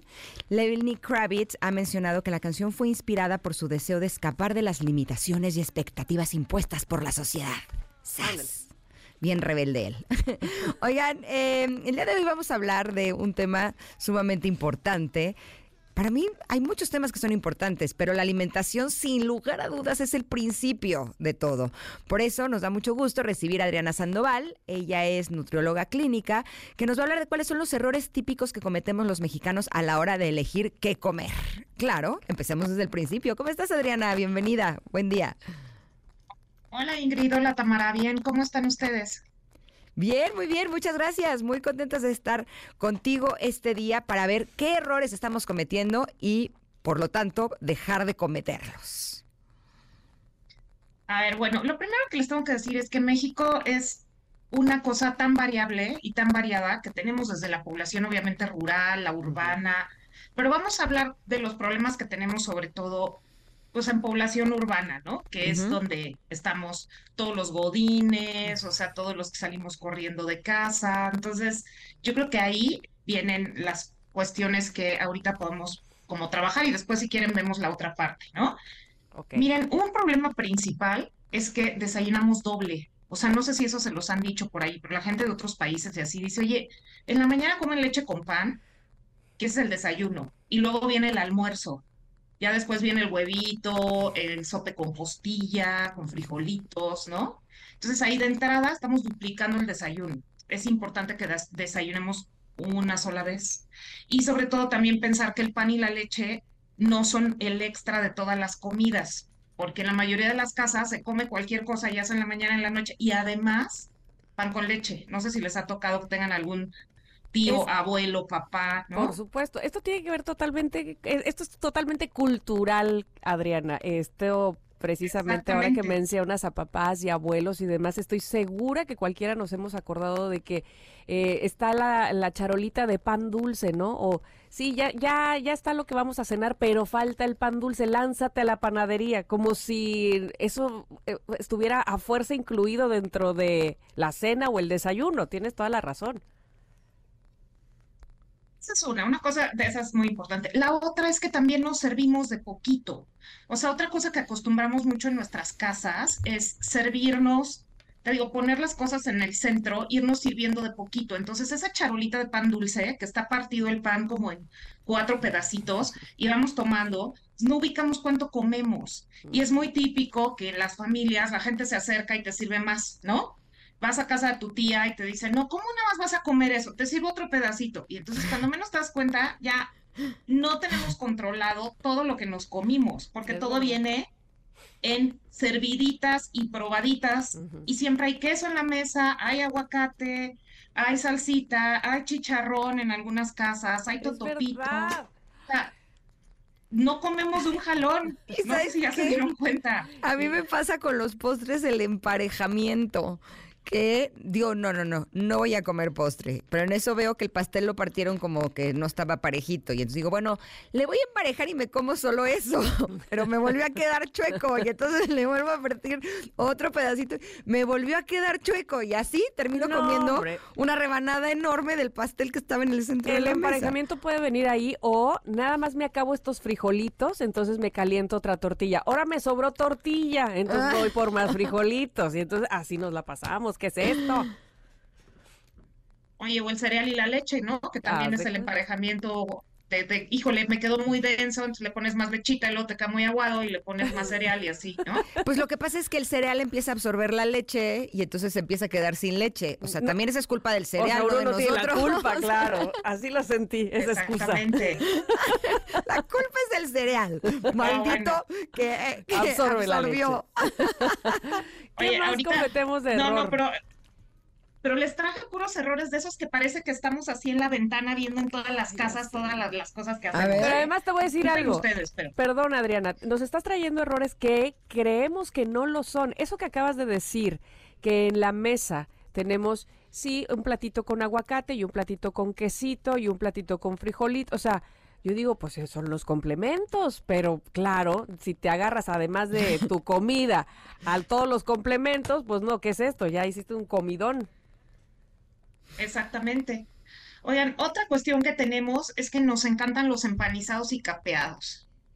O sea, yo siempre le hago burla a mi abuela, le digo que puede capear cualquier cosa en su casa, pero así somos. O sea, puedes encontrar capeados y empanizados desde un chile, una carne, es más, hasta las tortillas. Ay, no. No sé si han probado estas como empanadas que son tortilla de maíz rellenas de queso que las capean y las ponen en salsa verde o roja. O sea, capeamos cualquier cosa, chicas. Entonces, aguas con la capeada y la empanizada porque nos triplica las calorías de la comida, porque esa parte lleva aceite. Claro, Además en de que es general, pan, en general se fríe todo, lo capeado y lo empanizado se fríe, ok.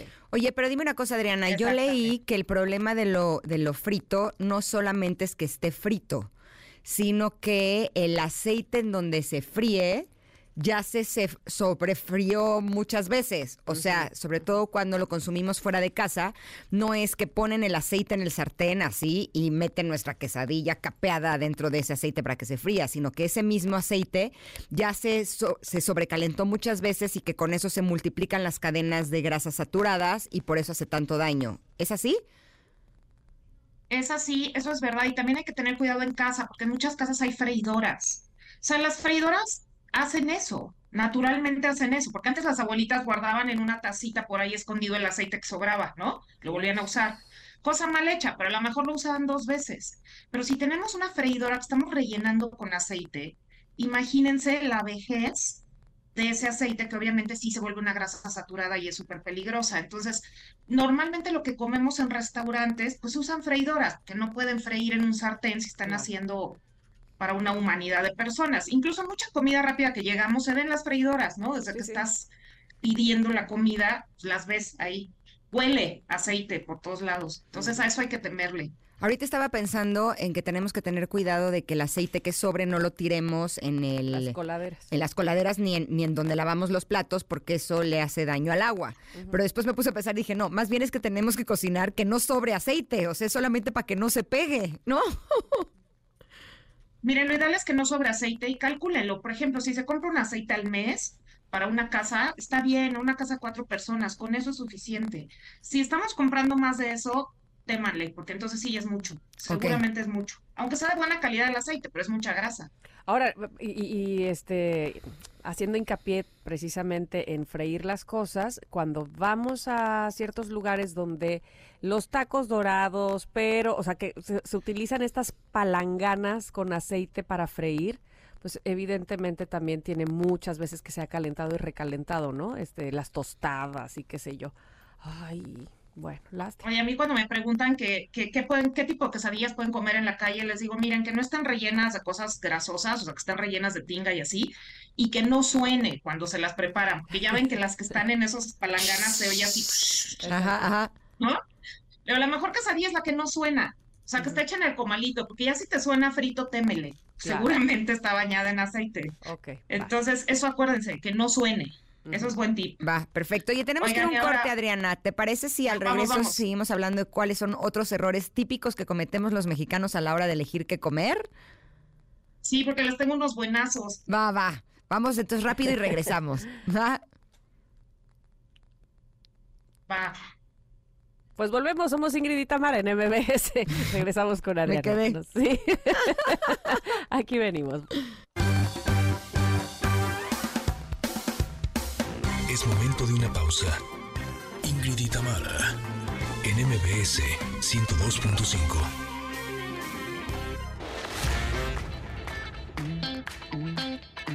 Ingrid y Tamara, en MBS 102.5. Continuamos. Así, así se llama esta canción, Quemándome de Amor de Moderato, el detector de metal. Oye, fue lanzado en 2011 esta canción, parece que fue ayer, pero no, ya tiene su ratito. Y estábamos hablando antes del corte con Adriana Sandoval, ella es nutrióloga clínica y sí, nos estaba diciendo cuáles son esos errores que cometemos los mexicanos a la hora de elegir qué comer y sobre todo darnos cuenta que son errores, porque los pasamos así como la cosa más normal del mundo. Ya habíamos hablado de algunas cosas que mantenemos en el centro de la mesa, o este, la- las cosas muy fritas y capeadas. ¿Qué más tenemos, Adriana? Bueno, a ver, ahí les va otra. Otra es que comemos muchos carbohidratos. Ya sé que a lo mejor el término carbohidrato luego se nos complica, pero bueno, por ejemplo, la torta de tamal. La torta tamal es pan y maíz, entonces eso es mucho. Y tenemos muchos platos así. La Por guajolota, ejemplo, el que es torta de, chilaquiles, ¿no? La torta de chilaquil, el taco de chilaquil, la torta de tamal, el taco de papa. Este, a veces comemos sopa de pasta y milanesa, ¿no? Entonces duplicamos. O por ejemplo, este, arroz con elotito. Entonces todos esos alimentos pertenecen al mismo grupo y es mucho carbohidrato. Y eso el problema, no nada más el problema es que comamos eso de más, es que no comemos suficiente proteína, chicas. O sea, por ejemplo, un pozole tiene poca carne y tiene mucho maíz y además comemos tostaditas con crema. Entonces, en vez de darle prioridad a la parte de verduritas y de, y de ponerle a lo mejor más pollo o más carne al plato, comemos más maíz. Entonces, por ejemplo, esa parte hay que cuidarla. O sea, si vas a comer tamal, ya sin bolillo, por favor. Ayer fui a la nutrióloga deportiva de mis hijos y me dijo que venía regresando de un congreso especializado en mujeres que están premenopausia, menopausia y posmenopausia, o sea, arriba de 45, ¿no? Y que eh, las tres básicas son aumentar el consumo de proteína, el ejercicio más que cardiovascular, que sea de, de peso, ¿no? Puede ser con tu cuerpo y así, pero como más funcional. Exacto, más que cardiovascular, o sea, más que correr, mejor hacer sentadillas. Y cuidar la microbiota, que son como los tres básicos del, del Congreso. Y sí, yo creo que estamos acostumbrados a comer más carbohidratos que proteínas. Y llega un momento en donde la proteína es la que nos va a dar el músculo, ¿no? Exactamente, y también frutas y verduras, porque acuérdense que somos, tenemos una cultura ancestral alimentaria, o sea, tenemos mucho de dónde agarrar estas cosas buenas conocemos muchísimas frutas y verduras, o sea, México es privilegiado con todo lo que tenemos disponible. Entonces, esa parte a veces sí la estamos perdiendo por comer cosas rápidas, no ir al mercado o a algún lugar donde vendan estas cosas frescas. Pero ese es buen tip. Si tienen una abuelita, una tía, alguien mayor que todavía vaya al mercado, está increíble que en vez de irse a tomar un cafecito a su casa, la acompañen al mercado y compren calabacitas, mangos, cualquier cosa espectacular, tunas que hay ahorita temporada. O sea, regresar a esa parte que yo creo que a veces se nos pasa por falta de tiempo, ¿no? Pedimos el súper y ya lo que caiga y así. Oigan, otra cosa que es bien importante que no quiero que se me pase es las bebidas. O sea, el mayor problema que tenemos en México por, en cuestión de obesidad es que tomamos muchas bebidas dulces. O sea, la cantidad de azúcar entre refresco, atole, este, bebidas azucaradas, estas de polvito y de jarabe y todo eso, esa es la principal razón por la cual hay sobrepeso, sobre todo de niños. Entonces, eh, las otras fueron también un poco entre broma y eso, pero porfa, si hay que tomar agua, aprender que la sed se quita con agua natural, lo demás pues, es un gustito de vez en cuando. Y sobre todo saben también que es bien importante ubicar que el que seamos bien buena onda todos los mexicanos y queramos como compartir, no implica que eso sea sano. A veces hacemos ambientes obesogénicos por ser buena onda. O sea, llega el amigo y lo estamos presionando para que se tome una cervecita, un tequila, para que coma más, para que coma postre. O sea, el respetar al que te dice que no, también es algo que no hacemos. Se los prometo que no es mala educación. O sea, si a la segunda te dicen no, gracias, ya di, ok, no te sirvo postre. A la primera, ya ni la segunda, ¿no? Pero además eso que estás diciendo, qué importante es, porque no solamente creemos que pudiéramos parecer eh, mal educados, sino lo que ofrecemos. O sea, deja tú este que insistamos, sino qué es lo que estamos ofreciendo. Aquí la botana, ¿no? Chicharrones fritos, cacahuates, este, con cáscara así de esa que va, ya sabes, este, rebosada. Y entonces además insistimos que se la coman. o deja tú que insistamos, no le damos una opción que realmente sea pues no tan dañina, ¿no? No, no ponemos o difícilmente ponemos una botana. Crudités. Ajá, que tenga pues algo más este saludable. Así zanahorias, jícamas y pepinos con limón y chilito, siempre es una súper buena opción, ¿no? Para no llenarnos de frituras. Sí, una tortilla al comal tostadita, este, no sé, que, que no esté frita y este, y con eso hacer unos totopos, algo distinto o que vaya menos en nuestra, o que nos perjudique menos, digámoslo así. Exactamente, yo creo que eso es bien importante y, siempre tener alimentos sanos disponibles, no solo para los invitados, también para los de la casa. Si tenemos hijos chiquitos, pararnos enfrente de la cocina, la estatura de nuestros hijos y ver que ellos puedan tomar eh, agua, que verduras, a lo mejor las zanahorias estas chiquitas, jícama, fruta, tenerla lavada y lista para que esté a la altura de alguien chiquito que no necesita agarrar un banco y correr peligro o calentarlo en la estufa para poder comer sanamente.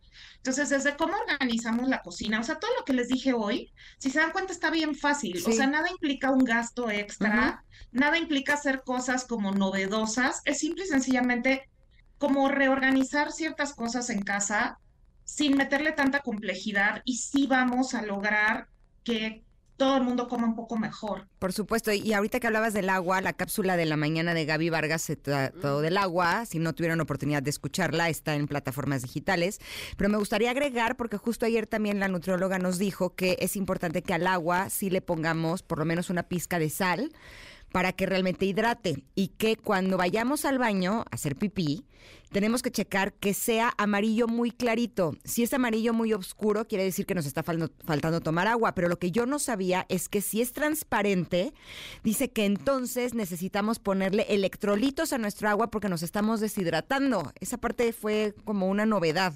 Entonces, ya les dije a mis hijos, tómenle foto así para que sepamos si necesitamos electrolitos, sobre todo ahorita quienes estamos haciendo ejercicio y además con el calor que está haciendo, ¿no? Y cuando es ejercicio además al sol, hay mucho eh, riesgo de deshidratación y este símbolo del, del baño me pareció que es muy útil. Así es que muchas gracias Adriana por estar con nosotros este día. ¿Dónde te encontramos? No, gracias a ustedes. Miren, estoy en arroba Adrianut, ahí me pueden encontrar en Instagram, Estoy en Facebook como nutrióloga Adriana Sandoval, en Médica Sur en el conmutador si necesitan algo más específico. Este, ando por ahí por todos lados en Instagram, sobre todo en TikTok tengo mucha información. Va. Gracias, Adriana. Gracias. por toda la información. Besos. Besos para ti. Nosotras estamos también muy emocionadas, ¿saben qué? Porque queremos compartirles acerca del equipo Toyota Gazoo Racing. ¿Qué onda con la emoción, con la adrenalina, con la pasión que se vive en el World Rally Championship? Es impresionante, ¿no?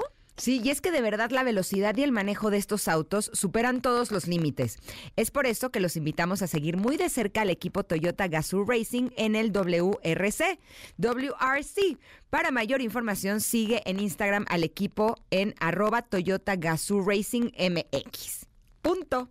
Listo, nos vamos al corte, pero volvemos con nuestra tercera hora. Qué bonito es lo bonito. Somos Ingrid y Tamara y estamos aquí en el 102.5.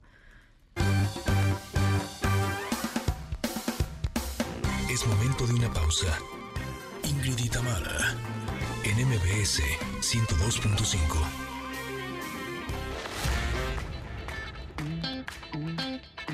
Ingrid y Tamara, en MBS 102.5. Continuamos.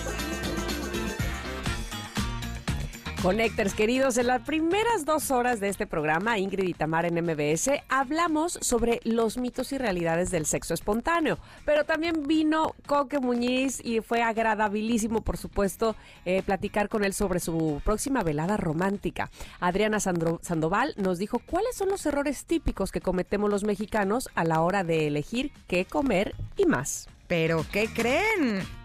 Que aún tenemos una hora más. Ale Holguín nos dirá cómo calcular el número del destino y su significado. Y ya está listo aquí en cabina Roberto Cantoral Suchi para hablarnos sobre su libro de Ten el tiempo en tus manos. Nosotros somos Ingrid y Tamara y estamos aquí en MBS. Continuamos. Ingrid y Tamara, en MBS 102.5. Me recuerda, ay Dios mío, es que ¿quién no ha cantado esta canción? Roberto Cantral Suki, explícame cuántas versiones existen del reloj, porque es una maravilla de letra, por supuesto. De entrada te doy la bienvenida a este programa, nos da mucho gusto recibirte, tú que eres director general de la Sociedad de Autores y Compositores de México, pero sobre todo con el gusto de saber que nos vienes a presentar el libro Detén, detén el tiempo en tus manos. Biografía novelada de Roberto Cantoral. Oye, qué gran trabajo. Me imagino que ha de haber sido este, ¿no? Muchísimas gracias, Tamara Ingrid, por la invitación. Bueno, es una responsabilidad moral. Teníamos que poner en orden la vida de mi padre y este y bueno, no pensé que fuera tan apasionante hacer un libro. Y efectivamente el reloj tiene fue la primera obra emblemática que lo lleva mi padre como compositor a nivel mundial. Y bueno, tiene más de mil grabaciones, la siguen grabando. Este, últimamente la grabó El Bolo. En fin, hay muchísimas grabaciones del reloj afortunadamente. Y, y aquí estamos con el libro tratando de eh, eh, generaciones que todavía no este, comprenden o no conocen a fondo todo el trabajo que hizo mi padre, no nada más como compositor, sino también como líder en la defensa del derecho de autor. Este, sentimos importante que plasmarlo en un libro para que el público pueda tener, que tenga interés de conocer más la vida de mi padre, pueda conocer hasta los últimos detalles y no nada más como, per- eh, como autor y como líder, sino también su vida personal, sentimental con su familia y con su vida este, está plasmado en este libro. Me compartías en el corte comercial que tu papi trascendió hace 13 años. Así es. Si él leyera este libro, ¿sería la biografía autorizada? ¿O lo estás balconeando mucho? Confiesa. No, bueno, ha- ha- hay una situación eh, delicada y, y qué bueno que lo menciona. No hay una sola mentira Ajá. y no hay una sola omisión. Sobre todo omisiones importantes, trascendentales, que marcaron la vida de mi padre. Mi padre tuvo cuatro matrimonios antes de casarse con mi madre. O sea, ¿con tu madre fue el quinto o no se casó? es, el quinto.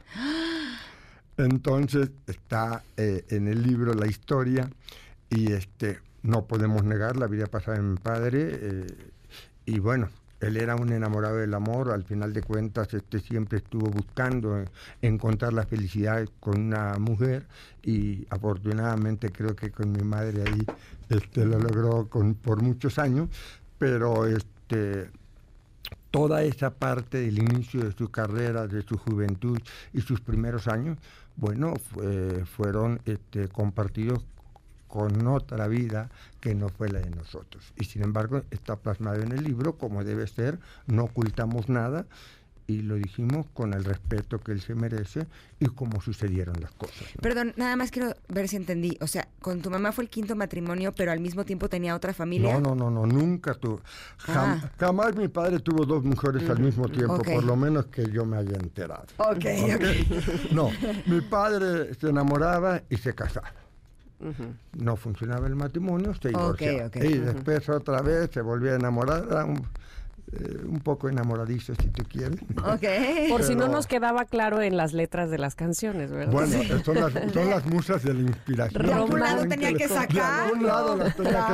No, pero siempre fue muy honesto él como persona en, la parte del amor. O sea, eran, no funcionaba, se separaba y buscaba otro camino, pero nunca de tener familia eh, al mismo tiempo jamás. entendido sin, sin, duda es un gran legado el que, el que dejó tu papá, pero además eh, esta cercanía, no solo profesional, sino de amistad que tenía con tantos personajes tan importantes de la música en su momento y que seguramente a ti te tocó, por supuesto, como a tus hermanos, vivirlo y verlo, ¿no? Entonces, ¿qué tanto es eh, lo que tú viviste eh, en tu propia casa y qué tanto lo que él contaba o lo que recaudaste de información en otros lados? Bueno, este, es cierto, yo tuve una gran época con mi padre, soy el hijo mayor y al final de cuentas pude comprender desde los 7, 8 años de edad todo lo que implicaba y lo que significaba mi padre como autor primeramente y obviamente como padre y ser humano. Este, todo lo que es la parte de atrás, la parte del reloj hacia atrás, sus primeros pasos, sus primeras canciones, eh, eh, sus primeras giras, eso fue un trabajo de investigación con amigos información propia de mi padre también, de mi madre inclusive, de Chamín Correa, de mucha gente cercana a mi padre que conoció toda la, la vida pasada. Hay escritos, hay comentarios en libros, hay información donde yo me pude este, acercar para obtener la información. Y del 70 para acá, hablemos del triste, más o menos un poquito antes, hacia acá, pues estoy prácticamente testigo de toda la vida de mi padre. Estoy viendo y hay muchísimas canciones de tu papá como compositor que han sido versionadas eh, por el mundo entero. Muchísimos cantantes las han cantado. También él fue director general de la Sociedad de Autores y Compositores. Presidente, presidente de la Presidente, todavía más. y por lo que veo tuvo una vida amorosa, eh, pues muy rica. ¿Qué le hizo falta en vida a tu papá? No, yo creo que nada. Son de los pocos hombres que se pueden decir a nivel mundial que vivieron plenamente.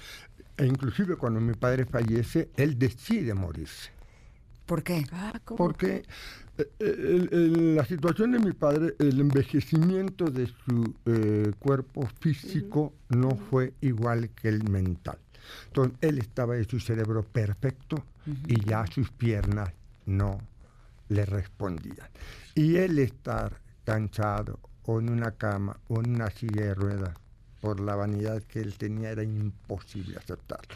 Él cuando se da cuenta que ya físicamente no es el mismo, habla inclusive en, en un momento este, con Armando Manzanero y le dice, sabes que yo ya me retiro, ya me voy, no quiero que me vean a mí en silla de ruedas ni mermado, yo voy a seguir mi vida en mi casa con mi familia y te encargo a ti la institución. Eso lo dijo 15 días antes de morir. Oh, wow. Y se fue, y se fue feliz, cumplió, hizo todo, todo lo que quiso hacer, lo desarrolló eh, y además con gran satisfacción.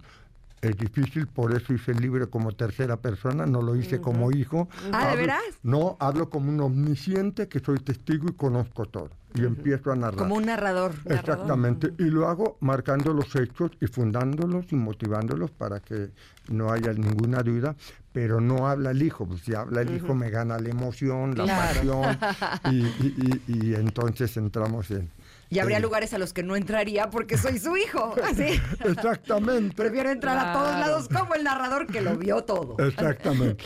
Y, este, y eso me ayudó mucho a poder decir tantas cosas que no hubiera podido decir conmigo.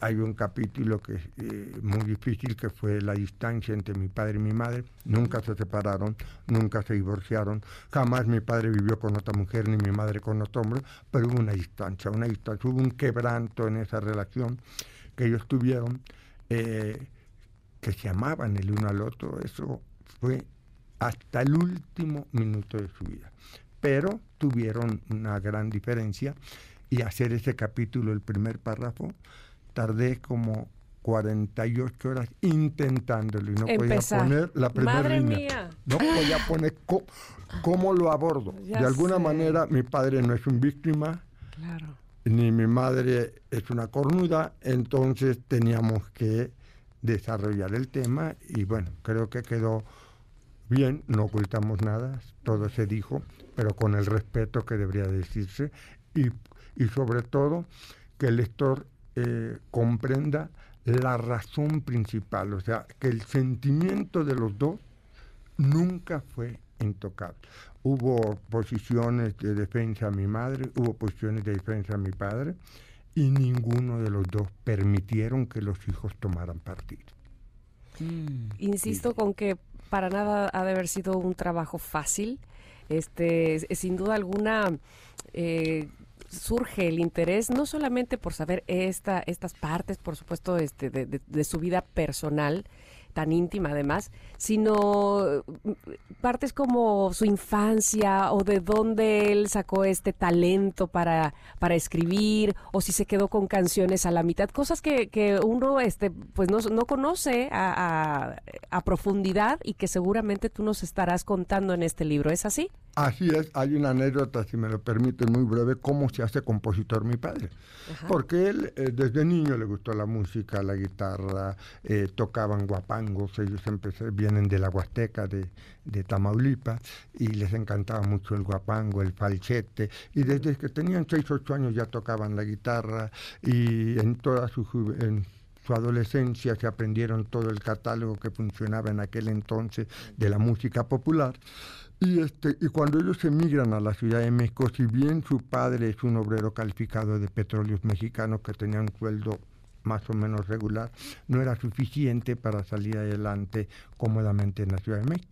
Entonces los dos hermanos, mi padre y su hermano Antonio, deciden ponerse a trabajar para ayudar a sus padres. ¿Y cómo?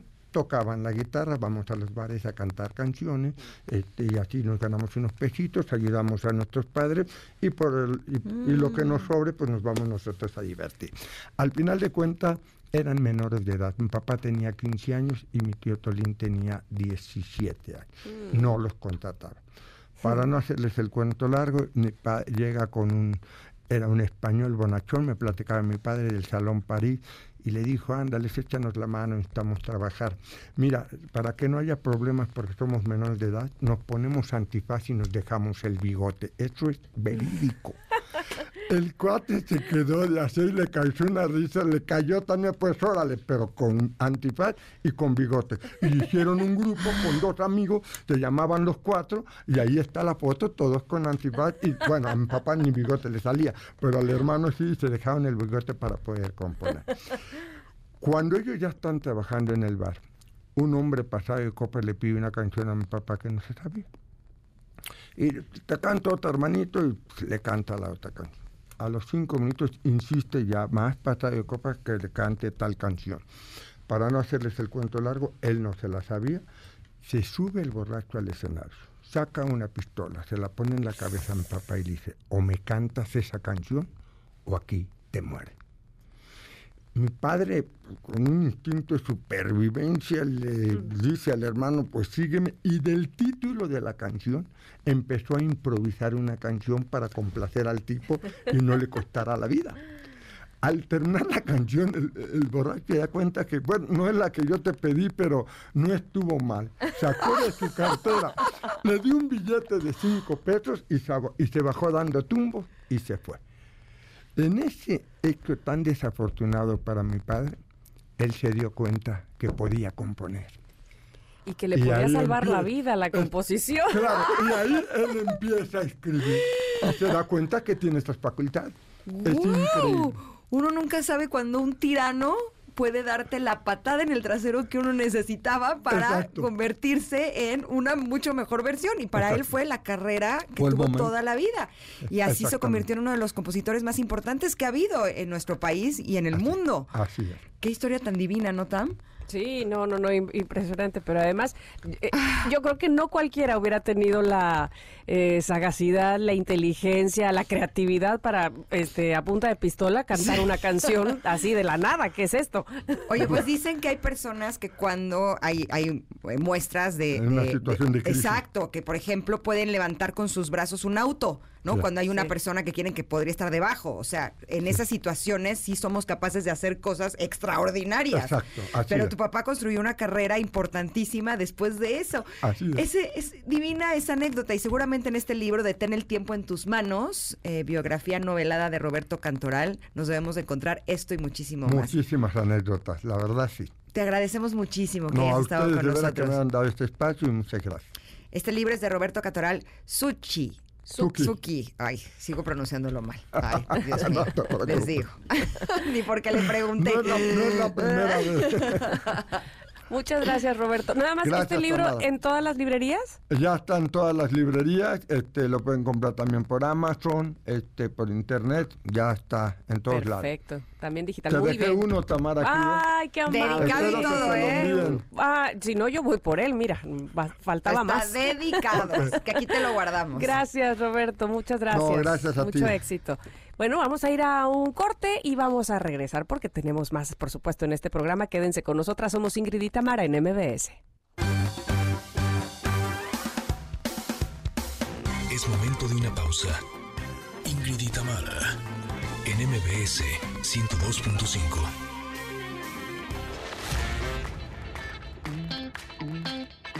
Ingrid y Tamara, en MBS 102.5. Continuamos. Muse no podía faltar en nuestro martes rockero. Esta canción se llama Psycho. Es una canción que reúne los géneros del heavy metal, alternativa independiente, metal progresivo, rock y que fue lanzada en el 2015. Ujú. ¿Por qué? Es que... Ah, órale. Ay, Ingrid. Es que les voy a decir la verdad. Ajá. En mi escaleta viene que vamos a leer mensajes, pero tengo a Ale conmigo y dije, ¿qué irá? Así. Como que te destanteaste. Me destanteé. ¿Me pueden dar luz, por favor? Ah, Así. pues está Ale con nosotros porque vamos a hablar de el número y el destino y ella que es numeróloga, por supuesto, Alejandra Holguín, bienvenida. Gracias. Nos vas a dar luz, nos vas a guiar precisamente con la numerología. Bienvenida sea. Muchas gracias, hola Ingrid. Hola, Gracias, Tamara. Ale, por estar aquí.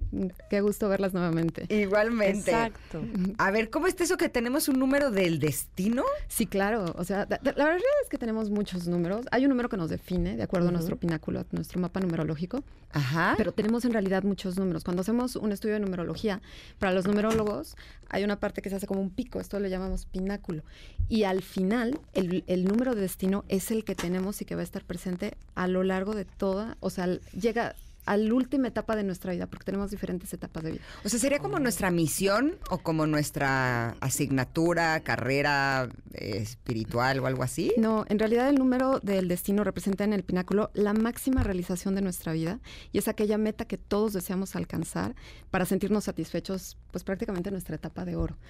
Y se va a activar cuando llegamos alrededor de entre los 45 y 53 años, varía de persona a persona. Y a veces de forma consciente, pero también en la mayoría de las veces en forma inconsciente, te va a impactar, ya sea que lo conozcas o no lo conozcas. Tengo miedo. Ay, quiero conocerlo. Tengo miedo. Así. Porque mejor conocerlo, ¿no? Sí, sí, cuando, cuando tú ya vas conociendo cómo te impactan los números, ya puedes tomar decisiones mucho más asertivas. Por eso cuando se hace un estudio de numerología, te va diciendo por dónde sí, por dónde no, en qué momento. Por eso yo le llamo una brújula, porque te indica hacia dónde. Ok, ¿y cómo, cómo sabemos cuál es nuestro número? Vamos a eso. Sí, la fórmula para poder obtener tu número de destino es sumando tu mes de nacimiento más tu año de nacimiento. Siempre sumen dígito por dígito. Ok, o sea, por ejemplo, yo soy 1974, entonces sumo 1 más 9 más 7 más 4. ¿Eres de, fe- de qué mes eres? De julio. ¿no? Sí, sumas 7 más 1 más 9 más 7 más 4, 74. Sí, me sale 28, sumo 2 y 8. Exactamente. Me sale 10, entonces es 1. Exactamente. Ok, Tu número de destino es 1. ok. Exactamente. ¿Sí, ¿Sí nos cacharon, Connectors? Sí, Así. es- yo en todo caso soy 1 porque es enero, Ok. más 1, más 9, más 7, más 7. Exacto. Ok, Ajá, ¿qué te salió? ver. Ah, me sale 1 más 1, 2 y 9, 11 y 7, 18 y 25. ¿Hasta ahí o lo tengo que sumar 2 más 25, 5? lo sumas, da 2 y siete. 5 es 7. Siete. Ok. Exacto. A quien le dio 11 o 22, ahí se quedan. Siempre que les dé dos dígitos, van a sumar eh, un dígito más dígito y les tiene que dar otra vez un dígito. Pero si te da 11 o 22, son las únicas veces en que no vas a sumar porque son números maestros. Entonces ya no se mueve. Ok, perfecto. Entonces vamos uno a uno para ver qué significa el- A la ver. suma de cada uno. ¿Tú cuál fuiste, Ingrid? Uno, empiezan Ok, conmigo. y yo Empezamos con siete. Ingrid. Sácate. Entonces, el número de destino 1 Ajá. describe a una persona que va a vivir el periodo más estimulante e independiente de su vida a partir de su última etapa. En este ti- tiempo vas a poder conseguir que tus palabras y tu ejemplo influyan en los demás. De hecho, estoy casi segura que ya estás en, en esta etapa. Pues sí, porque si es de los 45 a los 53 y tengo 48 y Sí. las, en dos semanas cumplo 49. ¡Qué felicidad! Sí. Vas a llamar la atención y vas a irradiar tu influencia y poder de tal manera que las personas a tu alrededor se van a sentir muy atraídas hacia ti. Ay, solo me da miedo lo de la intensidad. No, porque, yo ya venía de mucha intensidad. No, no, no. Y de hecho, eh, cuando tenemos un número uno en cualquiera de las áreas del pináculo, nos está hablando de un poder de una, una etapa de liderazgo, de empoderamiento, que en lo que hagas, a lo que vas a poder ten- ser como una como un influencer para los demás, de poder transmitir, de poder accionar, liderar. Y de hecho, ya vi tu nuevo libro, ya. Ay, sí, gracias, no- no con me- Tamara. Sí, es nuestro libro. Felicidades, chicas. Gracias. Muchas gracias. Sí, la verdad es que sí me hace mucha, mucho sentido. Sí, estás ya en esta etapa de ya, ya, acciona, lidera. Sí. Bien, ustedes fueron unos connectors. Estamos en nuestra etapa, ¿eh? Eso. Ahora sí que nadie nos detiene. Y a quien le dio el número de destino 2, sumando su mes de nacimiento y año de nacimiento, describe una persona que va a tener una tendencia natural a unirse y adaptarse a ciertos grupos, porque el 2 siempre nos habla de alianzas, eh, uniones. Por eso, en esta etapa, la vida nos va o les va a despertar en, en ellos la sensibilidad a las necesidades e influencias ajenas y va a cultivar herramientas para que puedan ustedes responder ante ellas. Entonces, muy probablemente van a tener también una etapa de pareja importante con quien estén. Ese es el destino 2. Qué bonito. Sí, sí, es, es padre el número 2. Ahora, destino 3. Ajá. Eh, describe a una persona que tiene la capacidad de liberarse de todas las limitaciones que tuvo en su vida. Va a poder inspirar y reactivar la vida y el interés de otros gracias al gran entusiasmo que pone en cada cosa que hace. El 3 siempre te habla de yo brillo, veme, aquí estoy. Y de hecho, cuando la gente vive un año personal test, lo, lo vas a ver. Son años muy buenos donde todo es como fiesta, como que todo fluye muy padre. Buenísimo. Vamos al 4, que es el de nuestra productora Itzel. Ok, Itzel, si tu número de destino es 4, vas a ser una persona que vas a ser reconocida como alguien fuerte, sólida, de posición poderosa y estable. Enfrentar el reto de tu destino 4 te va a recompensar con un conocimiento y una realización cada vez mayor, otorgándote la etapa más estable, segura y firme de tu vida en esta época de oro. Porque vienes de unas etapas de mucho esfuerzo, mucho picar piedra y entonces el 4 te dice, aquí está tu recompensa, eh, sé fuerte, sé sólida, sé fue estable. Entonces, ¡Eh! Eh, muy bien. Bien. Ahora el 5. Destino 5 te describe una etapa en la que vas a querer ser considerada despierta, inteligente y capaz. Vienes a desarrolla- desarrollar diferentes estructuras intelectuales a través del funcionamiento progresista de tu mente. Vas a tener movimiento. Muy probablemente va a ser una etapa en donde va, la persona va a viajar constantemente, va a estar moviéndose de un lado a otro, porque el 5 te habla de movimiento constante, cambios súbitos, inesperados. Es un buen momento para viajar cuando llegas a tu etapa de oro. Perfecto. Los que hayan eh, sumado 5, recuerden que es el mes Más el año. más el año que nacieron. Si les salen dos dígitos, hay que sumarlos, excepto 11 y 22. Correcto, correcto. Ahora Ahora- tenemos que, que ir a un corte para Ujú. que regresando pues nos sigamos con los que quedan, que son que 6, 7, 8, 9, 11 y 22. ¿o cuál? Correcto, Correcto. Ah, pues entonces vamos de una vez y así regresamos con ese. ¿Les parece bien? ¿Va? Va. Bueno, entonces por favor quédense con nosotros porque tenemos más de numerología y del destino. Así que hagan de una vez su suma si no la han hecho. Eh, mes de nacimiento más año de nacimiento, dígito por dígito. Regresamos, somos Ingrid y Tamara en MBS. Es momento de una pausa. Ingrid y Tamara, en MBS 102.5.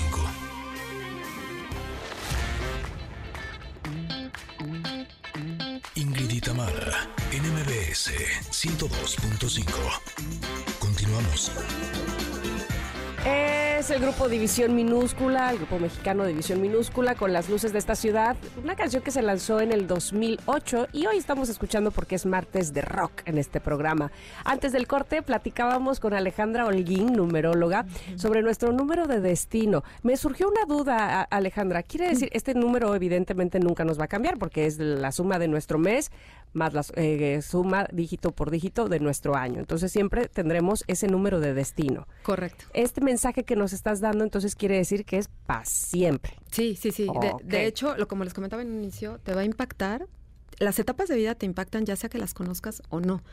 Eh, mucha gente no sabe de numerología y cuando haces un estudio de, numerolo- de numerología se sorprenden que te dicen, ¿cómo sabes eso?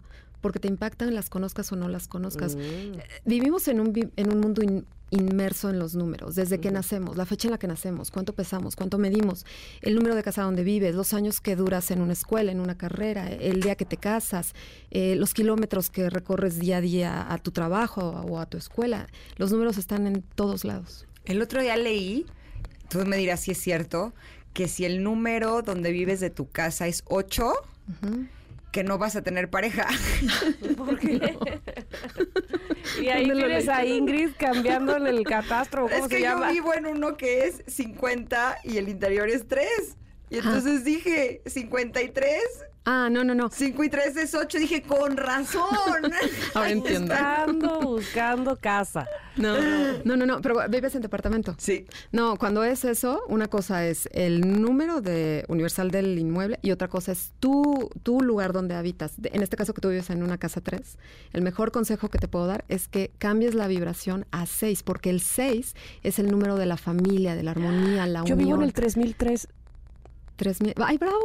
Sí, Es el guau. seis, Oye, ¿cómo sí. te sientes en esa casa? No, tan- bueno, bueno, ¿qué te Sí. explico? O Bueno, sea, también no sabes su casa. O es- sea, es de verdad como... está difícil no sentirse bien ahí. Está muy linda, pero de unión, de unidas, sí, sí, sí. y seguramente se siente la calidez. Pero ¿cómo cambias la energía a 6? Por dentro, si, si, por ejemplo, yo vivo en una casa 3, entonces también yo decía, híjole, ¿y ahora qué me cambio? Entonces, por dentro, a un ladito de mi puerta puse un número 3. Entonces la vibración se vuelve 6. Porque si dices, híjole, ¿y ahora cómo me cambio? ¿no? Ah, o sea, 3 afuera y 3 adentro. Esa- que es tu caso también. Ay, qué cool. Hay que poner, te, te- te tengo que regalar un número 3 porque lo ideal es que alguien te lo regale. Ah, ¿de Entonces veras? lo pones por dentro y tu energía se vuelve 6. La familia, porque mucha gente quiere vivir en, eh, como el 8 es el número de la abundancia, mucha gente dice, quiero vivir en una casa 8. No, no, no, no, no.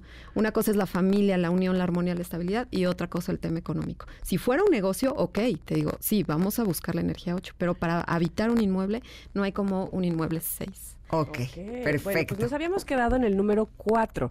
No. ah, no, 5, discúlpame. Sí. 5, ¿verdad? Y- este, y ahora vamos al 6. Justo vamos al 6, que como mencionaba es el número que representa la unión, la familia. Entonces, quien tiene el destino 6 en los últimos años de su vida, finalmente va a poder mantener una relación mucho más profunda tanto con amigos, familia e incluso con su comunidad. Cuando llegue el final de la vida de una persona que está en etapa 6, habrá mucha gente que los quiera, que los valore, porque ya habrán tomado todas las relaciones humanas muy, muy en serio. Se van a sentir muy plenos en su etapa de familia. Es un número muy padre cuando llegas a la etapa 6. Como, como los que se rodean de muchos nietecitos. Eh, sí, es un, es, un buen, es un buen número. Y uno no puede tener una embarradita de 6, aunque sea de otro número. Así. Porque sí me gustó el 6 también, Sí, fíjate. El 6 es muy bonito. Ese es mi Sí. esposo, fíjate. Eh, Oye, estoy viendo que mi familia, fíjate, mi hija mayor es 4, la menor es 5, Ernesto es 6 y yo soy 7. Estamos ahí de escaleritas todos. todos, todos. 4, 5, 6 y 7. Ok. Pasemos al 7. Al 7. El número destino 7 es un número muy espiritual, el 7, y les va a animar a confiar finalmente en su inteligencia, su distinción y capacidades innatas. La vibración 7, al llegar a la etapa de destino, se distingue por sus gustos muy exquisitos y selectivos, siempre buscando lo mejor y muy probablemente va a ser una etapa en que la persona va a querer aprender de algo mucho más espiritual. Es muy común ver que las personas quieren interesarse por el cábala, la astrología o la numerología incluso. Ok, ok, ok, muy, muy espiritual. Oye, viene, este, eh, me, me, llama mucho la atención esto, esto de, la numerología, no sé si a ti también, Ingrid, compararlo un poco con el enneagrama, porque a mí sí me cacha un poquito este número con mi enneagrama número 9. No sé si a ti. Ah, puede ser. No, no. ¿Crees que no? Es que si fuera con el enneagrama yo sería 6. Mm, ok, ok. O sea, en el enneagrama soy cuatro y eso es como muy emocional, eh, las relaciones con las personas de, de, forma profunda, y yo aquí soy uno. Pero pues se ah. puede de todo un poco. No, pero esta es tu etapa de vida. lo que estoy hablando es la última etapa de vida. Mm. Pero tú, tú, tú, ¿de qué día eres? Del 1974. ¿Pero de qué día? Del 12. De julio. Del 12. Tú tienes una esencia 3. Es lo que les comentaba todos tenemos en el... Sí, hacemos un estudio y cuando sacamos el mapa vas a ver muchísimos números, pero siempre uno de los más importantes en un mapa numerológico es tu esencia. Tú tienes una esencia 3. Yo brillo siempre vas a brillar, siempre la gente te va a voltear a ver, siempre vas a llamar la atención en donde te paras, la gente voltea, una persona inteligente, capaz, que logra destacar, despuntar en medio de muchos. No les había dicho, pero Ale es mi hermana, por eso habla tan bonito de mí. Así le pasé una lana. Ah, Oye, este, pues vamos al 8 porque ya este, se nos acaba el tiempo. Destino 8 describe una persona que enfrenta luchas en su juventud y etapa adulta para poder lograr mucha estabilidad y seguridad económica. Esta vibración va a tomar más tiempo de entrenamiento que los otros números de la escala numérica porque tiene que adquirir esa facilidad con el manejo y la adquisición del dinero que estuvo fluctuando en su juventud y después en su etapa adulta. Pero llega una etapa de mucha estabilidad económica y se puede decir también de que de mucha tranquilidad es bueno quien tiene, wow, quien tiene un 8 en su destino, pues a estar tranquilo económicamente. Qué padre. Qué deli. Sí, deli. Venga, vamos al 9. 9 describe a personas que, se sienten, que sienten muchos llamados a convertirse en el mundo en un lugar mejor de cómo lo encontraron. Son personas que muy probablemente van a transmitir sus conocimientos.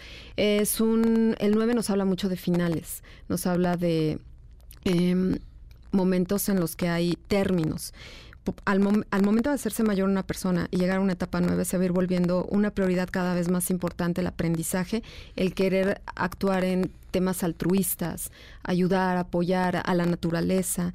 Es un número de una plenitud espiritual muy, muy importante y una intuición muy desarrollada por utilizar en pro del bien colectivo.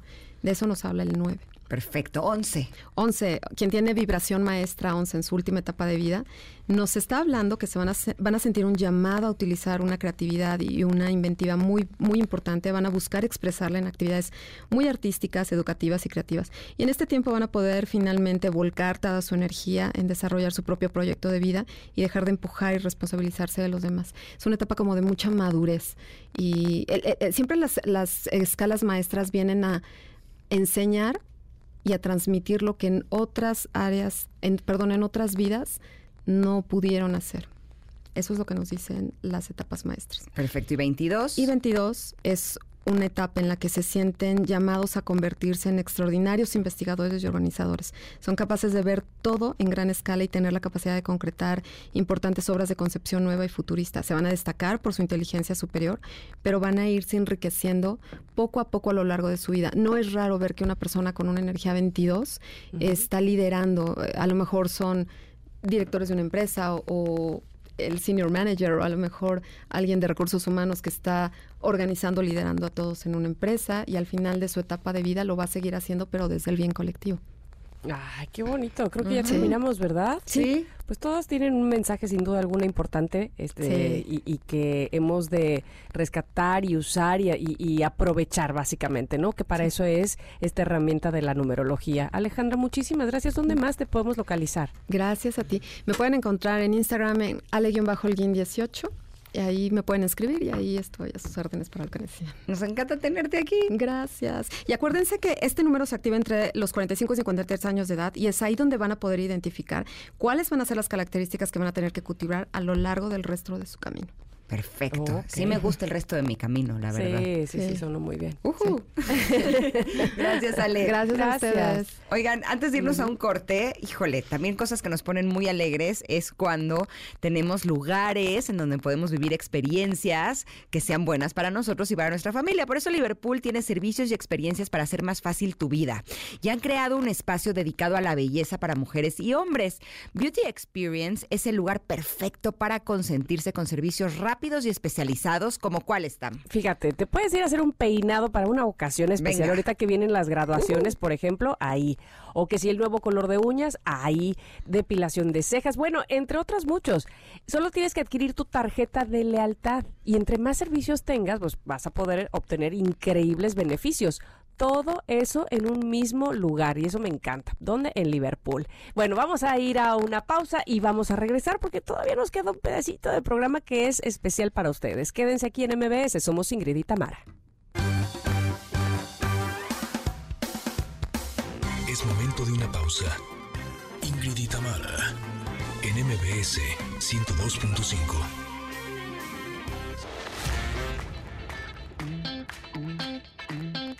Ingrid y Tamara, en MBS 102.5. Continuamos.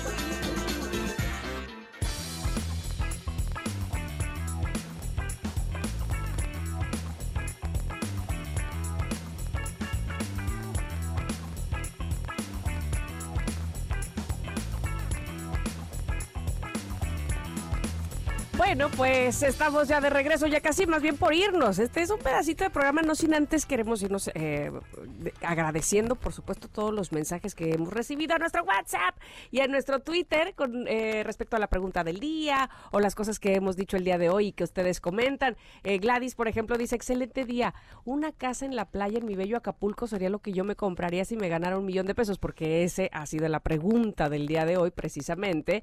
Yesenia dice también que ella se compraría una casa.